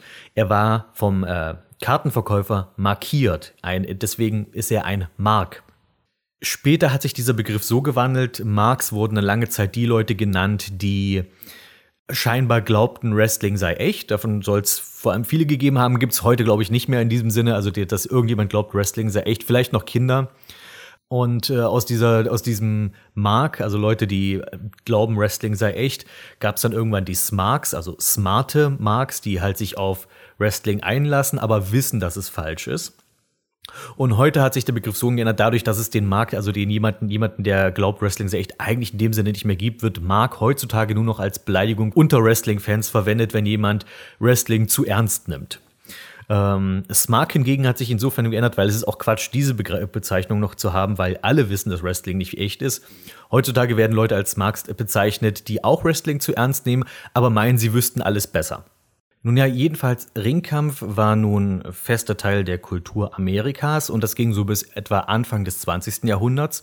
Und bis dahin handelte es sich auch um legitim Ringkampf. Also es waren echte Ringkämpfer, die durchs Land zogen und dann entweder zum Beispiel als Schaukampf andere Ringkämpfer herausforderten und dann konnten Leute eben Geld bezahlen, um diese Ringkämpfer kämpfen zu sehen und dann wurden, wurde auch legitim gerungen. Und es ging natürlich nach wie vor darum, eine Attraktion zu verkaufen der Ringkampf als Attraktion und der Veranstalter, der sogenannte Promoter, ich werde wahrscheinlich immer mal zwischen diesen Wörtern hin und her wechseln, also Veranstalter und Promoter sind in dem Fall sinngleich zu verstehen, allerdings ist Promoter einfach ein bisschen der verbreitete Begriff, wenn wir über Wrestling reden.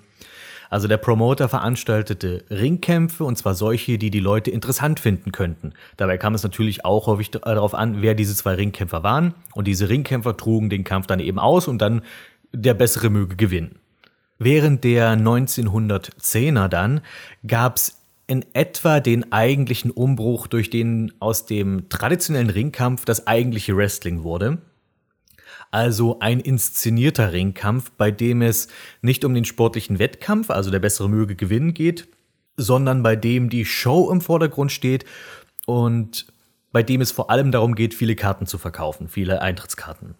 Denn Promoter schienen zu dem Zeitpunkt in etwa zu merken, diese Übergänge, diese zeitlichen sind alle sehr fließend, deswegen rede ich auch meistens immer von ganzen Jahrzehnten dann.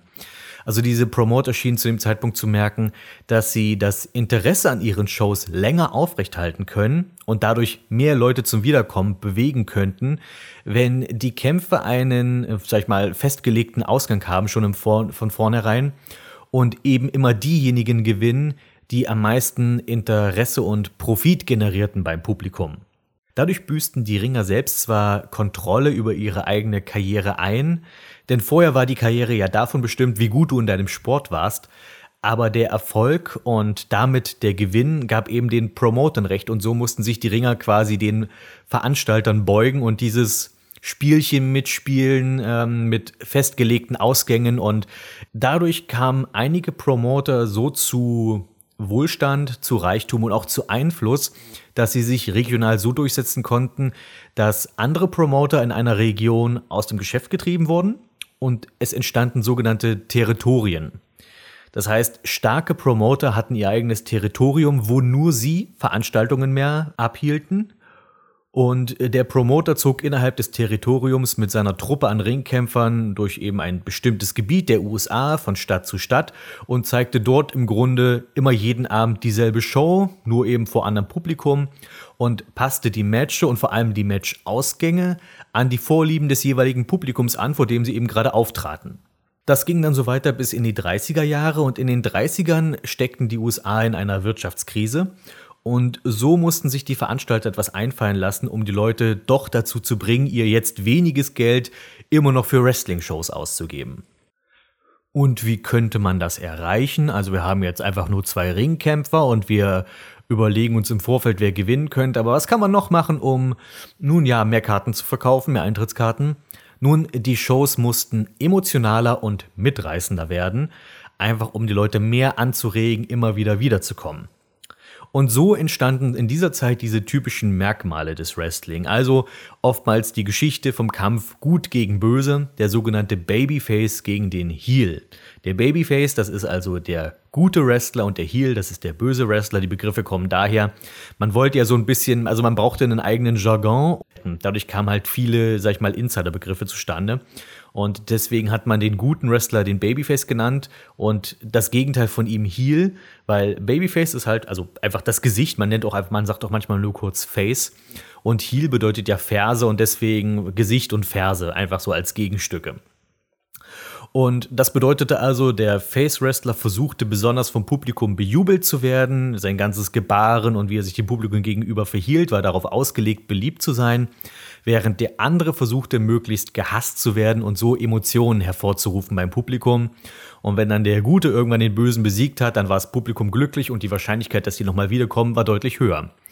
Dabei kamen dann vor allem so Stereotypen zum Einsatz. Man darf ja nicht vergessen, Wrestling war jetzt nie äh, Hochkultur.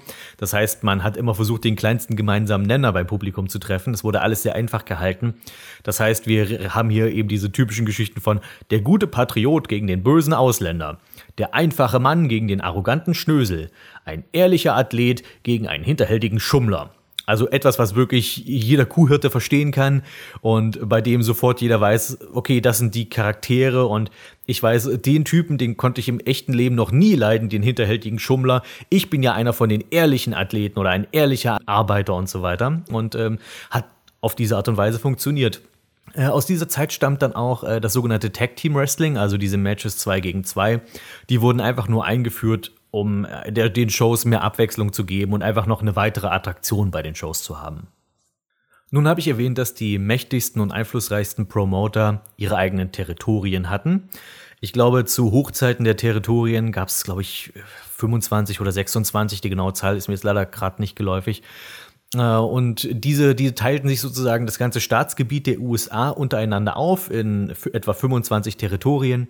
Und innerhalb dieser Territorien haben sie halt ihre Veranstaltungen abgehalten. Nun kann man sich fragen, nun, Kapitalismus, amerikanischer Traum, kam es denn nicht unbedingt zu Grenzkriegen zwischen den Veranstaltern? Also hat nicht jemand mal versucht, eine kleine Invasion zu machen mit seinen eigenen Shows in das Gebiet eines anderen? Ich meine, verbieten konnte man sie ihm ja nicht. Der kann ja, jeder kann ja seine Veranstaltungen machen, wo er will, solange du halt ein Gebäude kriegst dafür und irgendwie nicht gegen geltendes Recht verstößt. Aber dazu kam es nie so richtig, also diese Grenzkriege zwischen den Veranstaltern. Denn relativ früh, als sich diese Territorien gefestigt hatten, wurde die sogenannte NWA, die NWA, gegründet. NWA, das steht für National Wrestling Alliance. Das war also ein Bund der größten Promoter. Und diese Mitglieder, die, die Mitglieder der NWA, der NWA, vereinbarten, keine Shows im Territorium eines anderen zu veranstalten und was vielleicht noch ein bisschen härter war, sie haben sich auch darauf geeinigt, gemeinsame Sanktionen zu verhängen, wenn ein Wrestler aus der Reihe tanzte. Denn es gab natürlich auch sagten, also sei es äh, Gehaltsvorstellungen, sei es Unzufriedenheit damit, wie man eingesetzt wurde, nein, ich will nicht gegen den verlieren, wie auch immer. Und die NWA hat gesagt, Wer einem von unseren Promotern, die hier Mitglied sind, Ärger macht, der wird von keinem anderen mehr gebucht hier in der NWA. Das heißt, du bist in ganz Nordamerika, kriegst du keine Arbeit mehr als Wrestler und damit war die Karriere quasi vorbei. Nun, manche Leute, und zumindest ging mir das auch direkt als erstes durch den Kopf, als ich das gelesen habe, war, ähm, gibt es da nicht so ein Ding, das nennt sich Kartellrecht? Also hier wurde ja eindeutig ein Kartell gegründet, auf also eine illegale Geschäftspraktiken äh, betrieben die den Prinzipien des freien Marktes widersprechen. Und tatsächlich gab es wohl eine Anzeige gegen die NWA, die aber nirgendwo hinführte, was an dem geringen Status und der Wertschätzung von Wrestling liegt. Äh, denn die entsprechenden Gremien, die dafür verantwortlich gewesen wären, hatten nicht wirklich Interesse daran, diesen Wrestling-Firlefanz zu verfolgen. Das heißt, dadurch, dass Wrestling so einen schlechten Ruf hatte, hat das den äh, Wrestling-Promotern im Wesentlichen mit unter den Hintern gerettet. Ich meine, auch ohne die NWA wäre Wrestling irgendwie weitergegangen, aber die Macht im Wrestling-Geschäft blieb so eindeutig in der Hand der Veranstalter. In den 40er Jahren kam dann das Fernsehen in den USA auf was Wrestling jetzt endgültig in den Mainstream wuppte. Denn Wrestling-Shows waren perfekt für dieses neue Medium. Andere Sportarten waren zwar immer populärer, Football, Baseball und so weiter, aber denken wir mal an die frühen Tage des Fernsehens zurück. Und Sportarten wie Football und Baseball und Hockey und sowas braucht alles viel Platz und ist meistens draußen. Ähm, Fernsehequipment in den 40ern war für draußen nicht unbedingt geeignet und äh, du hattest meistens nur eine Kamera und wenn du nur eine Kamera hast, um ein ganzes, ähm, um einen ganzen Sportplatz zu filmen, ein ganzes Stadion zu filmen, dann ist auf dem kleinen 4 zu 3 oder quadratischen Kästchen, was die, was die frühen Fernsehgeräte, die die Leute zu Hause hatten, dann sind da einfach nur kleine verschwommene Ameisen zu sehen. Also die populären Sportarten haben sich einfach nicht dafür geeignet, im Fernsehen ausgestrahlt zu werden, zumindest nicht zu dieser Zeit. Wrestling hingegen wurde in einem Studio aufgezeichnet und mit der einen Kamera konntest du perfekt den einen Ring filmen. Es war billig zu produzieren. Du konntest noch zusätzliche Einnahmen machen, weil du Publikum reinlassen konntest. Es war eine absolute Win-Win-Situation. Das Fernsehen hat wirklich das Wrestling extrem gefördert. TV-Stationen mussten nicht selbst produzieren, die bekamen fertige Shows von den Veranstaltern geliefert. Diese Shows zogen extrem gute Quoten und was die Wrestling-Veranstalter davon hatten, war, sie konnten auf diese Art und Weise große, massentaugliche Werbung für ihre Live-Events machen. Das heißt, sie haben den, äh, den TV-Stationen Shows geliefert und dabei gleichzeitig Werbung für die nächsten Shows gemacht. Und so konnten sie immer größere Shows auf die Beine stellen, weil immer mehr Leute kamen und die ganze Sache immer populärer wurde. In dieser Zeit kamen dann die nächsten typischen Elemente, die wir heute im Wrestling haben, dazu, zum Beispiel äh, Kommentatoren. Kommentatoren, die dem Zuschauer im Wesentlichen erzählen, wer hier gerade der Gute ist und was die Handlung des Matches ist. Und im Anschluss gab es äh, Interviews der Wrestler, um deren Persönlichkeiten auch im TV weiter auszubauen. Das heißt, auch der Wrestler an sich, der Ringer an sich, konnte das TV-Medium nutzen, um seine Karriere voranzutreiben. Und zwar nicht nur durch seine Performance im Ring, sondern auch jetzt wurde auf einmal die Performance am Mikrofon und die Interaktion mit dem Publikum noch wichtiger und, und noch weiter, rückte noch weiter in den Vordergrund. Und dadurch, dass Wrestling jetzt auf einmal nicht mehr einfach nur äh, eine Tour war, die von Stadt zu Stadt zog, und es gab im Grunde genommen keine langfristigen Handlungen, die, denn die Handlungen mussten ja so geschrieben sein, dass sie für eine Show funktionierten, weil im nächsten Abend zog die Show weiter. Jetzt hatte Wrestling aber feste Sendeplätze im Fernsehen, was es möglich machte, langfristige Geschichten zu erzählen, die über eine einzelne Show hinausgingen. Und das Ganze funktionierte auf diese Art und Weise ziemlich gut bis in die 80er Jahre, weil äh, Fernsehen bis dahin eher regional gebunden war. Also jeder Veranstalter hatte seine eigene kleine Wrestling-Show für sein Territorium, ganz im Sinne der NWA, wo man sich gegenseitig nicht auf die Füße trat. In den 80er Jahren gab es dann aber eine erschütternde Neuerung, die das System ins Wanken brachte, und das war Kabelfernsehen. Denn Promoter konnten nun, je nach der Infrastruktur, in der sie arbeiteten, auf nationaler Ebene ihr Programm ausstrahlen und nicht nur auf regionaler. Und das war mit den Absprachen der NWA etwas schwierig zu vereinbaren. Einer der mächtigsten Veranstalter war damals ein gewisser Vincent James McMahon, der mit seiner WWWF, dies, der Name wurde später dann auf WWF gekürzt, was auch sehr, sehr gut war. Und noch später, äh, Anfang der 2000er, wurden sie in WWE umbenannt, als die Wrestling-Firma der McMahons dann gegen den Panda verloren haben. Da ging es hauptsächlich um WWF.com und äh, der World Wildlife hat das Ding gewonnen und deswegen wurde die WWF, die World Wrestling Federation, wurde umbenannt in World Wrestling Entertainment, deswegen heißen die jetzt WWE. Und dieser Vincent James McMahon mit seiner WWWF der hatte den berühmten Madison Square Garden fest in seiner Hand. Der hatte da Hausrecht. Da liefen nur Shows der McMahons. Und darüber hinaus, über das ganze Gebiet in und um New York hatten die McMahons im Griff. Das heißt, es war wirklich einer der mächtigsten Veranstalter, die es so gab. Und äh, dieser McMahon, der hielt sich noch größtenteils an die Gesetze der NWA. Doch äh, kurz darauf, also in den 80ern, übernahm dann sein Sohn das Ruder der Firma und das war ein gewisser Vincent Kennedy McMahon den man heute nur kurz Vince McMahon nennt oder Mr. McMahon. Das ist die Figur, die man auch heutzutage im Fernsehen immer noch gerne sieht. Das ist der böse Oberboss im, Wrestling, der alles kontrolliert. Das ist Vincent Kennedy McMahon. Und der war um einiges aggressiver als sein Vater und der machte als erster den Sprung auf die nationale Ebene und stach nach und nach die ganzen anderen Territorien aus. Äh, eine seiner Methoden war zum Beispiel, er kaufte marode Ligen, die quasi nicht mehr wirklich finanziell tragbar waren für ein Butterbrot Nicht, weil er die Ligen haben wollte, die hat er einfach dicht gemacht, sondern er wollte an deren regionale TV-Verträge rankommen. Das heißt, er hat äh, von irgendeiner anderen Liga den TV-Vertrag gekauft und hat einfach stattdessen seine Shows eingefügt dann an der Stelle, also an den, an, auf den Sendeplatz und hat sich so Stück für Stück über ganz, über die ganzen USA ausgebreitet und immer mehr Konkurrenten aus dem Geschäft gedrängt. Aber was er damit auch getan hat, er hat damit den TV-Sendern ein unschönes Signal gesendet. Und zwar haben TV-Sender begriffen, wie wertvoll ihre Sendeplätze jetzt auf einmal sind und verlangten richtig Kohle. Vorher war es ja so diese Win-Win-Situation. TV-Sender bekamen billiges Programm, das gute Quoten zieht und die äh, Wrestling-Promoter konnten kostenlos Werbung machen. Jetzt ist es so, dass die TV-Sender sagten, nö, also wenn ihr hier Werbung machen wollt für eure komischen Shows, dann ähm, bezahlt uns mal, dass wir eure Shows überhaupt noch ausstrahlen. Denn TV-Sender in den 80ern waren plötzlich nicht mehr auf Wrestling angewiesen. Die Technik hatte sich weiterentwickelt. Auf einmal konnte man Football und Baseball und Basketball alles wunderbar am TV übertragen mit mehreren Kameras und Live-Schnitten und so weiter. Das heißt, viele Promoter mussten aufhören oder sie verschuldeten sich extrem, um ihre TV-Rechnung zu bezahlen, wenn sie weiter relevant werden wollten, und die meisten haben das nicht gepackt. Das betraf auch McMahon, der musste auch ziemlich tief in die Tasche greifen, aber der blieb trotz dieser vielen Rechnungen, die er jetzt zahlen musste, selbst profitabel, weil er zuvor die vielversprechendsten Wrestler seiner Konkurrenten abwarf und aufkaufte. Unter anderem die goldene Gans Hulk Hogan. Hulk Hogan war ein riesiger Ticketmagnet, der Stadien füllen konnte, nur mit seinem Namen. Es war eigentlich egal, gegen wen Hulk Hogan antrat. Wenn Hulk Hogan in die Stadt kam, dann war das Ding ausverkauft. Plus Merchandise auch.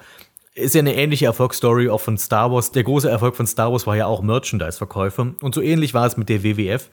Die mussten zwar tief in die Tasche greifen, um weiter überall national ihr Programm auszustrahlen, aber die haben genug Einnahmen generiert durch Ticketverkäufe und durch Merchandise. Hulk Hogan selbst war im Ring nur ein, sag ich mal, eher mittelmäßiger Performer. Der machte nicht die schönsten Moves, nicht die aufregendsten Moves. Da waren andere Ringer entweder tougher, also glaubhaft tougher, oder die machten interessantere ähm, Bewegungen. Aber Hogan zeigte, dass etwas anderes viel wichtiger war als wie gut du ähm, einen, äh, wie gut du einen Armdrag machen kannst und zwar Charisma und ein markantes Äußeres. Hulk Hogan ist, ich behaupte nun mal, kein wirklich schöner Mann, aber du erkennst ihn sofort wieder. Der Wiedererkennungswert dieses Typen ist einfach unglaublich. Und man muss wirklich dazu sagen, wenn der am Mikrofon war, dann hörst du hin. Der konnte reden wie kein anderer. Und Hulk Hogan alleine wäre ja schon eine ziemliche Granate gewesen für jeden Veranstalter, aber Vince McMahon hatte ein, zu dem Zeitpunkt in den 80ern ein absolutes All-Star-Roster, einen Kader, den es so niemals wieder geben wird. Er hatte neben Hogan, er hatte Rowdy Roddy Piper, Jake the Snake, Macho Man und wen es noch so alles gab. Und diese vielen mega populären und sehr, sehr guten Wrestler, die alle Charisma ausstrahlten, die führte er nun zu einer Mega-Stadion-Show zusammen namens WrestleMania. Das erste WrestleMania war, wenn ich mich jetzt nicht täusche, 1983. Und es war nicht nur eine riesige Wrestling-Show in einem Megastadion, sondern es ähm, eine der großen Kniffe, die McMahon damals durchgezogen hat, war, es war eine Cross-Promotion mit MTV. MTV war gerade richtig im Kommen und eroberte im Sturm den Mainstream. Und das heißt, unter anderem waren Cindy Lauper anwesend bei der, bei der Show. Ähm, und zum Teil wurden auch Wrestler zu MTV geschickt, um quasi da wieder Promotion für WrestleMania zu machen. Man hatte große Stars zu Gast wie Muhammad Ali, äh, Mr. T war selbst Teil der Show. Mr. T, an den sind sie rangekommen, weil Hulk Hogan, als er noch nicht ganz so berühmt war, in Rocky 3 mitgespielt hat und dort, sag ich mal, einen Schaukampf gegen ähm, Sylvester Stallone hatte, aber später in Rocky 3 ist ja der eigentliche Bösewicht Mr. T und so weiter.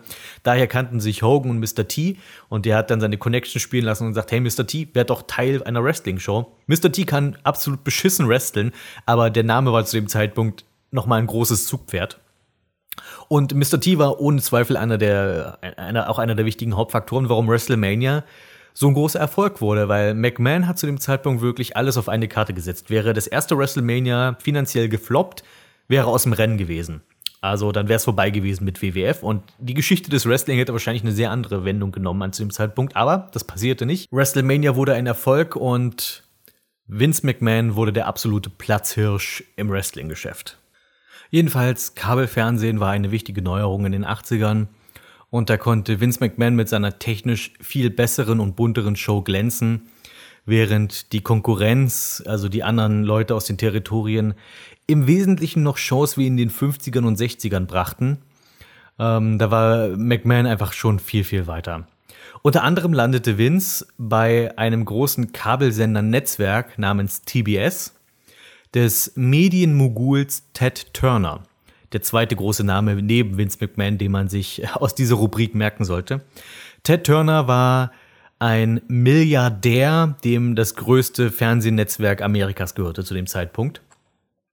Und diese Begegnung verlief nicht sonderlich gut für McMahon. Der McMahon hatte bei TBS nämlich keinen Erfolg oder keinen sonderlich großen Erfolg, trotz einer qualitativ besseren Show. Und er war mit Ted Turner auch persönlich, die waren sich nicht so wirklich grün. Turner bestand darauf, dass McMahon in seinen, also in Turners Studios, seine Wrestling-Show produzierte. McMahon wollte das nicht, er wollte sein eigenes Ding machen. Und außerdem war Vince McMahon noch darüber pissig, dass es noch anderes Wrestling-Programm bei TBS gab. Und er hatte doch den Eindruck, dass er sich seinen Sendeplatz gekauft hatte für exklusives Wrestling-Programm, also dass nur er Wrestling ausstrahlen dürfte auf TBS. Und Turner sagte, ähm, nö, ich habe hier noch diese ulkig kleine Show namens Georgia ähm, Championship Wrestling. Das ist einfach nur was total Regionales und Unbedeutendes, aber das zieht trotzdem bessere Quoten als ihr, was einfach da dem ähm, geschuldet war, dass Georgia Championship, Georgia Championship Wrestling, Entschuldigung, mein Hals wird langsam trocken, dass diese kleinere Liga einfach ein sehr starkes und festes Stammpublikum hatte, das sich nur ungern dazu überreden ließ, jetzt auf einmal dieses flippige, bunte Wrestling von Vince McMahon zu gucken. Äh, da, da, da knallten einfach zwei verschiedene Generationen aufeinander. Und so verlor Vince McMahon seinen Sendeplatz bei TBS und Turner sagte, ja, dann mache ich bald meine eigene Wrestling-Firma auf. Er kaufte Jim Crockett Promotions, das ehemalige GCW, also Georgia Championship Wrestling, und er fand, das klingt zu regional. Ich muss irgendwas machen, was, womit ich quasi die Welt im Strom erobern kann, können mit meinem eigenen Wrestling.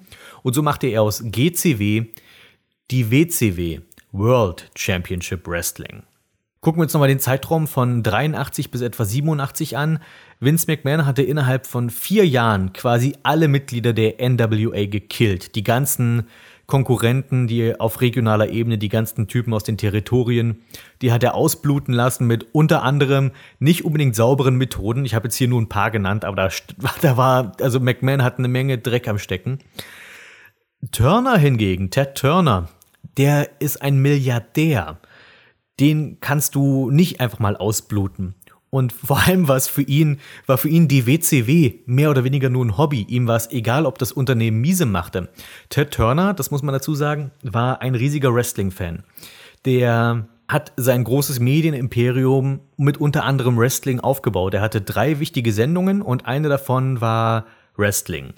Einfach das, weil das mega starke Quoten zog. Niemand äh, zu dem Zeitpunkt, als er damit anfing, glaubte an Wrestling und er hat ihnen das Gegenteil beweist. Er hat daran investiert und hat auf dem Rücken von Wrestling sein Imperium aufgebaut. Und das hat er nie vergessen. Das heißt, er hatte immer eine Schwäche für Wrestling. Er hat Wrestling geliebt und meinte, solange ich der Boss bin, wird es auch immer Wrestling auf meinem Kanal geben. Und deswegen war es schnurzpiep egal, ob WCW, die waren nämlich absolutes, sehr gebeutelt durch Missmanagement, weil die einfach niemanden hatten, der wirklich Ahnung davon hatte. Beziehungsweise die hatten entweder Leute, die Ahnung von Wrestling hatten, aber sich nicht mit an die neuen, also an die neuen Trends und Zeiten anpassen wollten, hauptsächlich viele alte Wrestler. Oder sie hatten junge Yuppies, die aber keine Ahnung von Wrestling hatten und deswegen mehr oder weniger einfach das kopierten, was die WWF machte, nur schlechter. Ähm, aber das war Ted Turner egal. Für, für den war die, die, die, die Tausende, die Tausende, Zehntausende, Hunderttausende Dollar Verlust, die die WCW machte, für ihn war das nur Taschengeld. Der blieb mit seiner WCW zwar immer irgendwie hinter der WWF, aber die pure Existenz der WCW war Vince McMahon ein Dorn im Fleisch und zwar richtig übel. Nun sind wir in den 90ern. Die WWF ist immer noch der Marktführer, die WCW ist irgendwo dahinter. Aber die Popularität, die Wrestling in den 80ern erlangte, hat es zu einem beinahe schon weltweiten Phänomen gemacht. Also ich habe als Kind nicht eine Folge Wrestling geschaut und wusste trotzdem, wer Hulk Hogan ist. Dennoch, in der ersten Hälfte der, der 90er sank die Popularität von Wrestling sehr stark. Äh, das Programm, vor allem die WWF, stagnierte wie sonst was. Es wurde einfach immer nur wieder die gleiche Sülze aufgewärmt. Und diese gleiche Sülze wurde von der WCW immer noch kopiert, die einfach keinen Plan hatten. Und das heißt, du hattest eine Firma, die keine neuen Ideen hatten und die andere Firma, die die keine neuen Ideen kopierte. Und dann kam auch noch der Steroidskandal dazu. In den frühen 90ern gab es einen großen Skandal um Steroide im Sportbereich. Das hat sowohl äh, Football angeblich damals getroffen. Ich habe keine Ahnung von Football, aber ich glaube, die waren auch davon schwer getroffen dass auf einmal der Staat anfing zu ermitteln, dass Journalisten anfingen zu recherchieren. Das Thema Steroide. Und das war auf einmal ein sehr, sehr unpopuläres Thema. Und so kam es, dass Wrestling einige seiner größten Stars vorerst verlor, nämlich die ganzen aufgepumpten Muskelmänner wie ein Hogan, wie ein Ultimate Warrior, wie ein Macho Man. Die mussten alle auf einmal sehr viel kürzer treten. Stattdessen kamen dann eher normal trainierte Wrestler an die Spitze, wie Bret Hart zum Beispiel. Also beide Firmen waren im Wesentlichen von diesem absteigenden Trend gebeutelt. Doch es gab eine kleine Änderung bei der WCW, die sich über die Jahre hin zu etwas Besonderem aufbauen sollte. Und zwar kam 1993 ein junger, frischer Aufsteiger namens Eric Bischoff an die Macht bei der WCW. Er übernahm die Zügel. Der alte Booker wurde rausgekickt und jetzt hat man gedacht, okay, geben wir es irgendeinem Frischling mal in die Hand und schauen, was wie der sich so macht.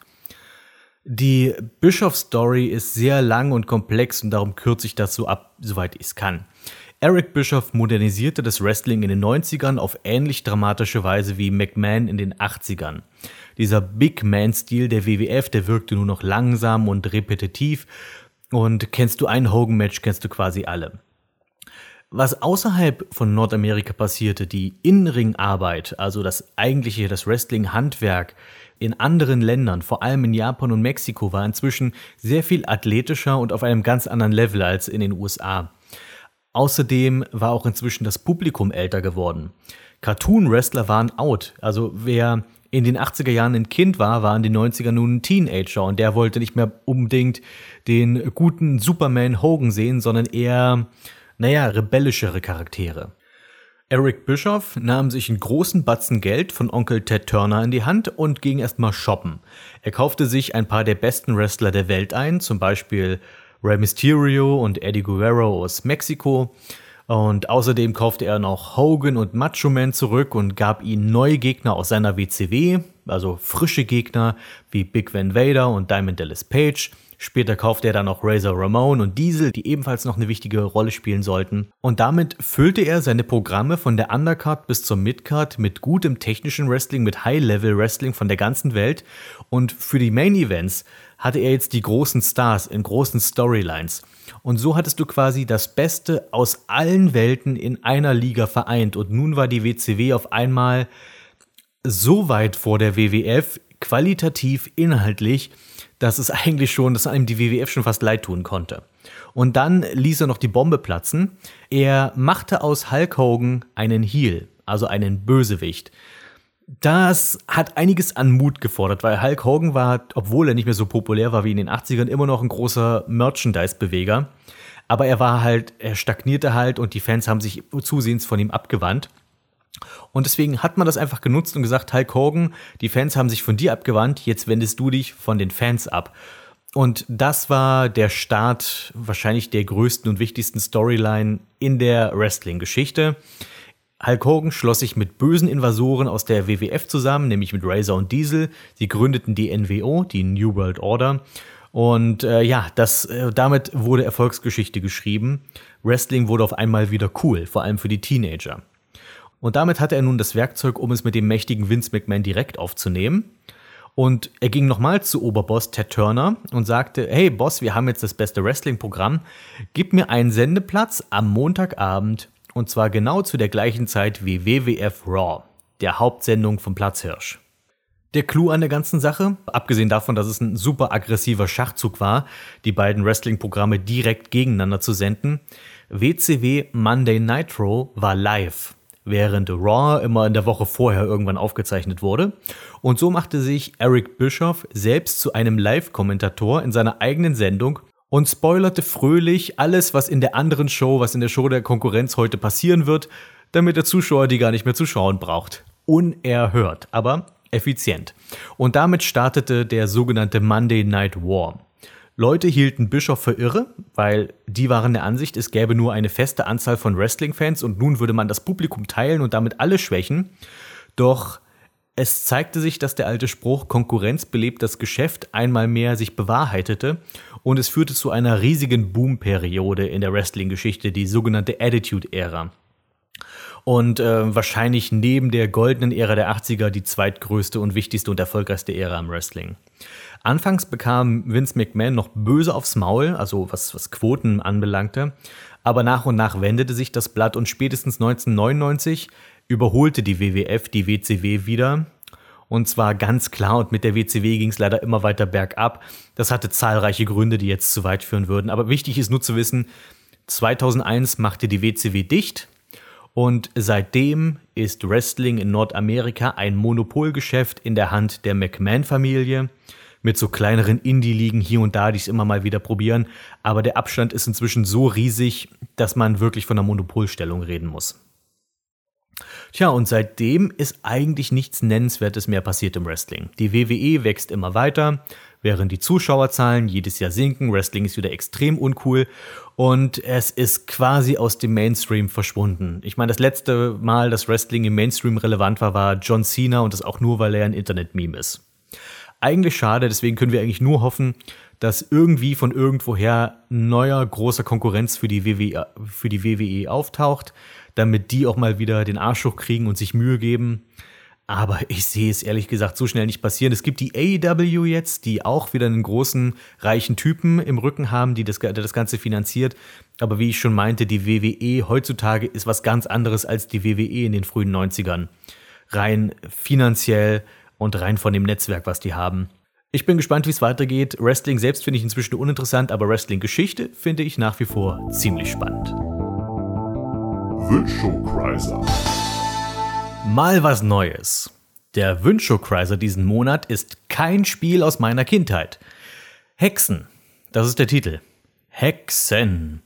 Ich warne gleich vor, dass es kein langer Wünschokreiser wird diesen Monat, aber über Hexen hat man meiner Ansicht nach schnell alles Wesentliche erzählt. Wie bin ich mit dem Spiel in Kontakt gekommen? Ich habe es hin und wieder in der 64 Power gesehen. Die 64 Power war eine Spielezeitschrift, die sich aufs N64 konzentriert hat in den späten 90ern, äh, die ich sehr gerne las und die einen sehr eigenen, mitunter provokativen Stil hatten, was halt sehr stark die Club Nintendo kontrastierte, die halt, sag ich mal, immer Friede, Freude, Eierkuchen war und alle Spiele toll fand. Da war 64 Power hin gegenüber sehr viel strenger in seinen Bewertungen. Die hatten unter anderem einen größeren Artikel über Hexen und es tauchte auch immer mal wieder hinten in der Zeitschrift auf, wenn es dann bei der so eine Kurzübersicht über alle N64-Spiele gab mit so einem einzeiligen Fazit. Und dort in der 64 Power wurde Hexen immer sehr verrissen. Obwohl ich die Screenshots, die's, die man dazu sehen konnte, immer total cool fand irgendwie. Ich fand es sah sehr cool aus. Und deswegen ärgerte es mich, dass die 64 Power das, dieses Spiel so verriss, obwohl ich das Spiel nicht mal kannte. Ist übrigens das gleiche wie bei War Gods. War Gods war ein Prügelspiel fürs N64, das so gerne Mortal Kombat in 3D sein wollte, bevor Mortal Kombat überhaupt den Schritt in 3D gemacht hat. Das war so zur gleichen Zeit, als auch ähm, Mortal Kombat Trilogy rauskam. Ja, das wurde auch ziemlich verrissen und ich habe mir gedacht, Mann, Wargods, das sieht so cool aus, das muss doch gut sein. Vor allem endlich mal düstere N64-Spiele für coole, erwachsene Kinder wie mich. Hm. Na jedenfalls später im Internet habe ich dann immer mehr Leute kennengelernt, die Hexen total mochten. Und das hat habe ich mich so ein bisschen bestätigt gefühlt und habe es dann tatsächlich irgendwann mal nachgeholt. Also zu zu der Zeit, als das Spiel aktuell war, habe ich es nie gespielt, sondern wirklich erst in den letzten Jahren. Und ich muss sagen, es ist echt cool. Ich glaube, als Kind hätte ich es vermutlich sehr gemocht. Gerade wegen eines ganz bestimmten Features, zu dem ich später komme. Erstmal, was ist Hexen überhaupt? Hexen ist ein Actionspiel aus der Ego-Perspektive in einem dunklen Fantasy-Setting. Auf Wikipedia nennen sie es einen Ego-Shooter, aber ich finde die Bezeichnung ist irreführend, weil das Shooten wirklich kein zentrales Element ist. Es ist maximal optional, sondern der Nahkampf spielt eine viel größere Rolle. Es ist eher so ein Ego-Brawler, könnte man fast sagen. Ich vermute, das mit der Ego-Shooter-Kategorie hat zwei Gründe. Einerseits verwendet es die Doom-Engine und es sieht Doom auch ziemlich ähnlich. Andererseits ist es die Fortsetzung von Heretic, was eindeutig mehr ein Shooter war. Tatsächlich ist Hexen der zweite Teil einer Trilogie. Äh, die Trilogie besteht aus Heretic, Hexen und Hexen 2. Eigentlich handelt es sich bei allen dreien um PC-Spiele, aber Hexen wurde äh, auch auf verschiedene Konsolen portiert, unter anderem aufs N64 und das ist auch die einzige Version von Hexen, mit der ich vertraut bin. Auf mich wirkt dieses Spiel technisch sauber, zwar arg pixelig und gerade dieses, dieser Pixel-Look ist eher ungewöhnlich fürs N64, wo halt alles aus Polygonen bestand. Dafür läuft es aber ziemlich schnell und ruckelfrei und das Ganze ohne den berühmt-berüchtigten N64-Nebel. Und worum geht es in Hexen? Also es ist eine düstere Fantasy-Welt und die wird von drei bösen Wesen bedroht. Das ist im Übrigen der Plot der ganzen Trilogie. Äh, und jeder Hexenteil befasst sich mit einem dieser drei bösen Wesen, den sogenannten Schlangenreitern. Und in Hexen bekämpft man eben den zweiten, der sogenannten Schlangenreiter, weil das ja der zweite Teil ist. Die Handlung ist aber nicht wirklich wichtig, zumindest nicht für mich, sondern Action und das Erkunden riesiger Level steht hier klar im Mittelpunkt. Zu Beginn des Spiels stehen drei Klassen zur Auswahl, weil huhu, es hat sogar ein bisschen Rollenspieleinschlag. Krieger, Magier und Kleriker. Und ich erkläre mal ganz kurz die einzelnen Rollen. Der Krieger, kann man sich am ehesten leicht vorstellen, ist der starke Nahkämpfer, der den meisten Schaden macht und viel aushält und äh, auch relativ schnell ist, aber er kann halt, äh, er ist, aber er hat keine Fernkampfwaffe. Er muss halt immer nah ran an den Gegner. Der Magier ist das genaue Gegenteil. Er ist ziemlich schwach, er hat ziemlich schwachen Angriff, er hält nicht viel aus, er ist eher langsam, aber dafür kann er schießen. Und der Kleriker ist die Mischung daraus. Also der startet mit einer Nahkampfwaffe, aber der kann später auch noch Zauber finden und er ist so mittelstark in etwa. Und wenn ich jetzt die drei Klassen miteinander vergleichen sollte, würde ich sagen, den Kleriker bevorzuge ich, weil es sich einfach, weil das Spiel einfach dadurch am vielfältigsten wird, weil du hast einerseits das Effiziente des Kriegers, aber eben auch die Abwechslung, die der Magier mit reinbringt. Wobei ich auch eine Lanze für den Krieger brechen muss, einfach weil er die effektivste Klasse ist, weil seine Basis ist einfach so stark. Alles, was über deine Basiswaffe hinausgeht, kostet Munition oder Magie oder Mana in diesem Fall. Und die ist vor allem in späteren Leveln, wenn die Gegnerhorden relativ groß werden, auch ziemlich schnell verbraucht. Und da ist es schön, wenn deine Standardwaffe, die keine Munition verbraucht, stark genug ist, um trotzdem zu überleben. Ich habe so das Gefühl, da wollte ich grad, darauf wollte ich hinaus, der Magier, die Klasse ist in dem Spiel, finde ich, ziemlich für den Arsch. Was interessant ist, weil ich habe mal geguckt, auf, auf YouTube gibt es einige Walkthroughs oder Longplays und da wird häufig auch der Magier gespielt. Äh, ich konnte mich mit der Klasse nicht anfreunden, einfach weil diese Klasse so ewig braucht, um den Gegner zu besiegen. Selbst die Standardgegner ganz am Anfang des Spiels brauchen so viele Treffer, um mal umzukippen. Und wenn davon wirklich viel auf einmal kommen, kannst du nur hoffen, dass du irgendwelche Spezialwaffen noch dabei hast, weil deine, deine Grundwaffe als Magier ist völlig nutzlos. Das Einzige, wofür der Magier tatsächlich gut ist, ist gegen fliegende Gegner. Und gerade diese eine Situation bei fliegenden Gegnern, dass da der Magier sinnvoll ist, das macht ihn zu einer, finde ich, validen Option im Multiplayer.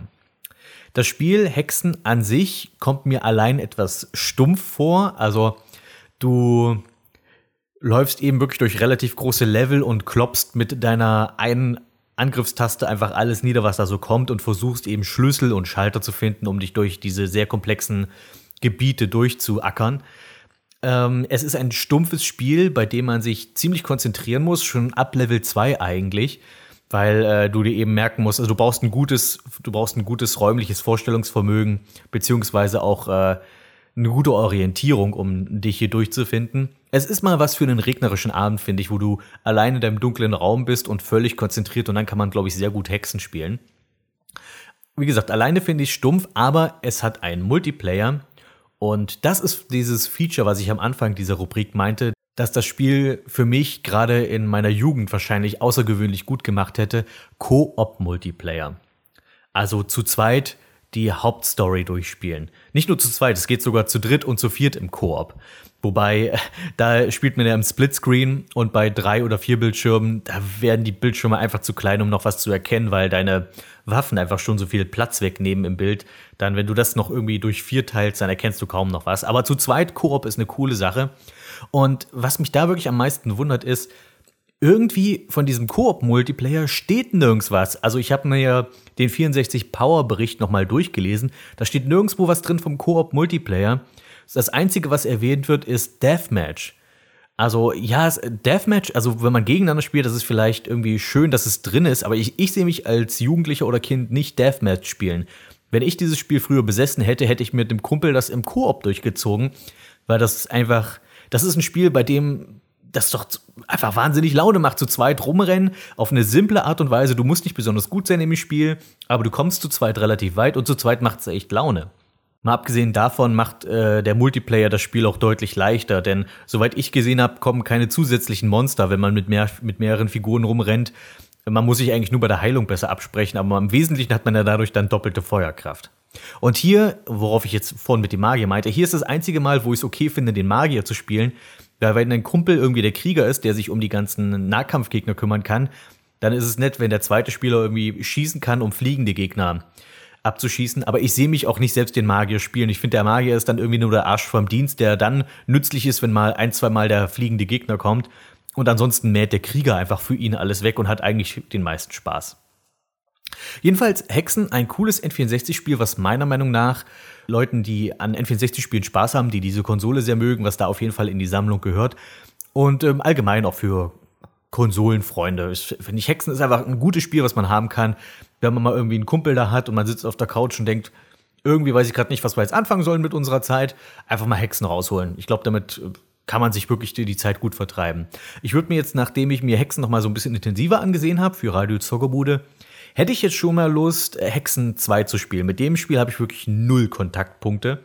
Aber von dem, was ich gehört habe, soll es wohl noch eine ganze Ecke rollenspielmäßiger sein, was mir sehr entgegenkäme, weil, wie gesagt, Hexen 1 fand ich im Solo-Modus bisschen platt.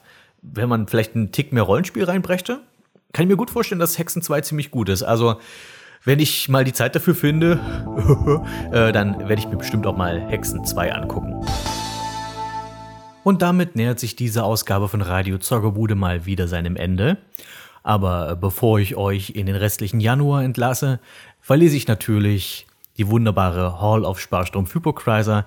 Vielen Dank, Leute, dass ihr mich weiterhin so wunderbar unterstützt. Und in diesem Sinne beginnen wir jetzt einfach mal mit euren äh, vergessenreicheartigen Fantasy-Namen. Lindwurmreiter Mikko Shaddix aus den Silbermarschen. Zwielichtiger Lich no Kendo niemals müd. Der wachende Winterwolf Vanya Vestor Linke. Trash Cave, der Tollkühne aus dem Phantomtor. Der Taumaturg des Terrors Tobias Nagy. Avatar des Morgenfürst Latanda the Sunbro, der Strahlemann. Turils Tom Lando ist kein System, sondern ein Tiefling. Suplex Cambion Viper Warfare the Phenom. Der Stromer vom Tal des Zwergenstroms Talxis Futu del Mar. Katana Tim, der Elfenohrensammler des Hochwaldes Schlese. Ehrwürdige Schamanin SK Baby Khan vom Stamm der Schreckensbären. Sirvion, der flinke Fuchs, Vollstrecker von 40.000 Zahagin. Schrecken der Anauroch, Wolkenriese Aran Ruhmkünder. Zanz Arcana Akademiker Martin Schädelfalle Schaddel. Magic Archer Wix, die Bogensehne von Bator. Der Netzknüpfer, Spinnenreiter Waldschrat vom Mantelwald. Lanzenritter Sebatze, der galoppierende Pfähler. Der Veteran mit der Welle, Dominik R. Regenmacher. Die Welle bezieht sich hier auf eine Waffe aus Baldur's Gate 2, falls ihr euch wundert. Ich meine nicht, ich meine nicht den Roman Die Welle. Brachialberserker Rammel, der rastlose Recke. Der robuste Ronin Rick O'Mine Talos. Der Tyrann mit den 10.000 Pferdestärken Dahak. Kevin, der Golemherrscher Heinecke von Langsattel. Kettenhemdzerreißer Barlow mit der Mithril-Klaue. Der Handkantenhieb Gottes Jan Portleroy Killjoy. Sultan Fevur, der sakrale Salamander. Gestaltwandler Sir Genstrex Leser von der Hohen Hecke. Feuerpfeil Scharfschütze Inyo S. Branches Bullseye. Paladin Peter Ansorg, die Plattenpanzer Faust. Jeanne d'Arc Terradark, die Mondklinge des Underdark. Der schneidige Spielmann der elementaren Ebene Gameboy 78. Sid, der Waffenmeister der wilden Küste McFly. Kampfrausch Kuhns, der Blutbadende von Karatur. Der pirschende Schattennekromant Night Shadow 2601. Steckt Pflanzenmonster in die Tasche, Krieg und sein fliegendes Bisaflor. Stahlbewährter Monsterjäger Matthias der Kalimschansche Rüpel. Schwertmeister Luciano V3 mit den drei rubinbesetzten Degen. Angst vor kritischen Treffern? Denkste. Schlachtenherr der Wasserelementare Liquid Ginji. Nebelhexer Naito der Schuldkambion. Aimer Yalal Level Up der aufgestufte Vampirjäger. Sorry, bei dem Namen ich stolper ich immer über meine Zunge. Inquisitor Knusperverbot der Sternwandler. Zentarim-Agent Kevin Kettenzauber Zöge. Bannbrecher Sassori der geheimnisvolle Schlüsselmeister. Junker Justin Hombach, der Barbarenbarde des Baal. Questknacker Schorle Schwarzspeer Herzsucher. Forstfreund Dreivental der Wieselflinke Flitzebogen. Säbelrassler Jens Schurkenstein des Mask Pohlmann. Apega die Assassinen Asimar von Raschemmen. Bayewans Begünstigter der dunkle Wanderer mit den sieben Meilenstiefeln. Heras des Höllenschlund Scheusals Helebarde. Fiete Flammenflegel mit der Aura des strahlenden Ruhms. Dragoncamper, der tapfer zwischen Drachen kampierende. Grimmiger Bargest im Tarot Zei von Tai.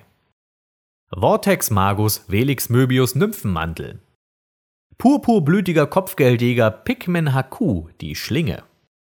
Klingensänger der sengenden Sonne Dantruni Drachenzahn. Geisterpiratenjäger Captain Aspadon der Anker. Erhabener Erzmagier Coxalsin von Sorcerer. Graf Vulgario, der Vertreiber vulgärer Verbeek. Hau drauf Recke Christian Kohlrabenschwarz Turmtrümmer. Graceful Base the Maze from Outer Plains. Die Krone der Klingenbarriere Caesars Crown. Härter als dein Adamantgolem Keno Punto Kuba, der Diamantene. Wackerer Woody Ben Wuddinger, der Utgard Hammer. Warphalschnitter Angel Zero XL, der Deva-Fluch. Felbers Feldherr André de Metal Francais Eisenherz. Der Aal des Lacretil den Krakenfraß. Und schließlich Gildenmeister Erbero, der Gin-Dompteur von Memnon. Und damit endet nun wirklich diese Ausgabe. Ich hoffe, ihr hattet Spaß und wir hören uns im nächsten Monat wieder. Bis Februar.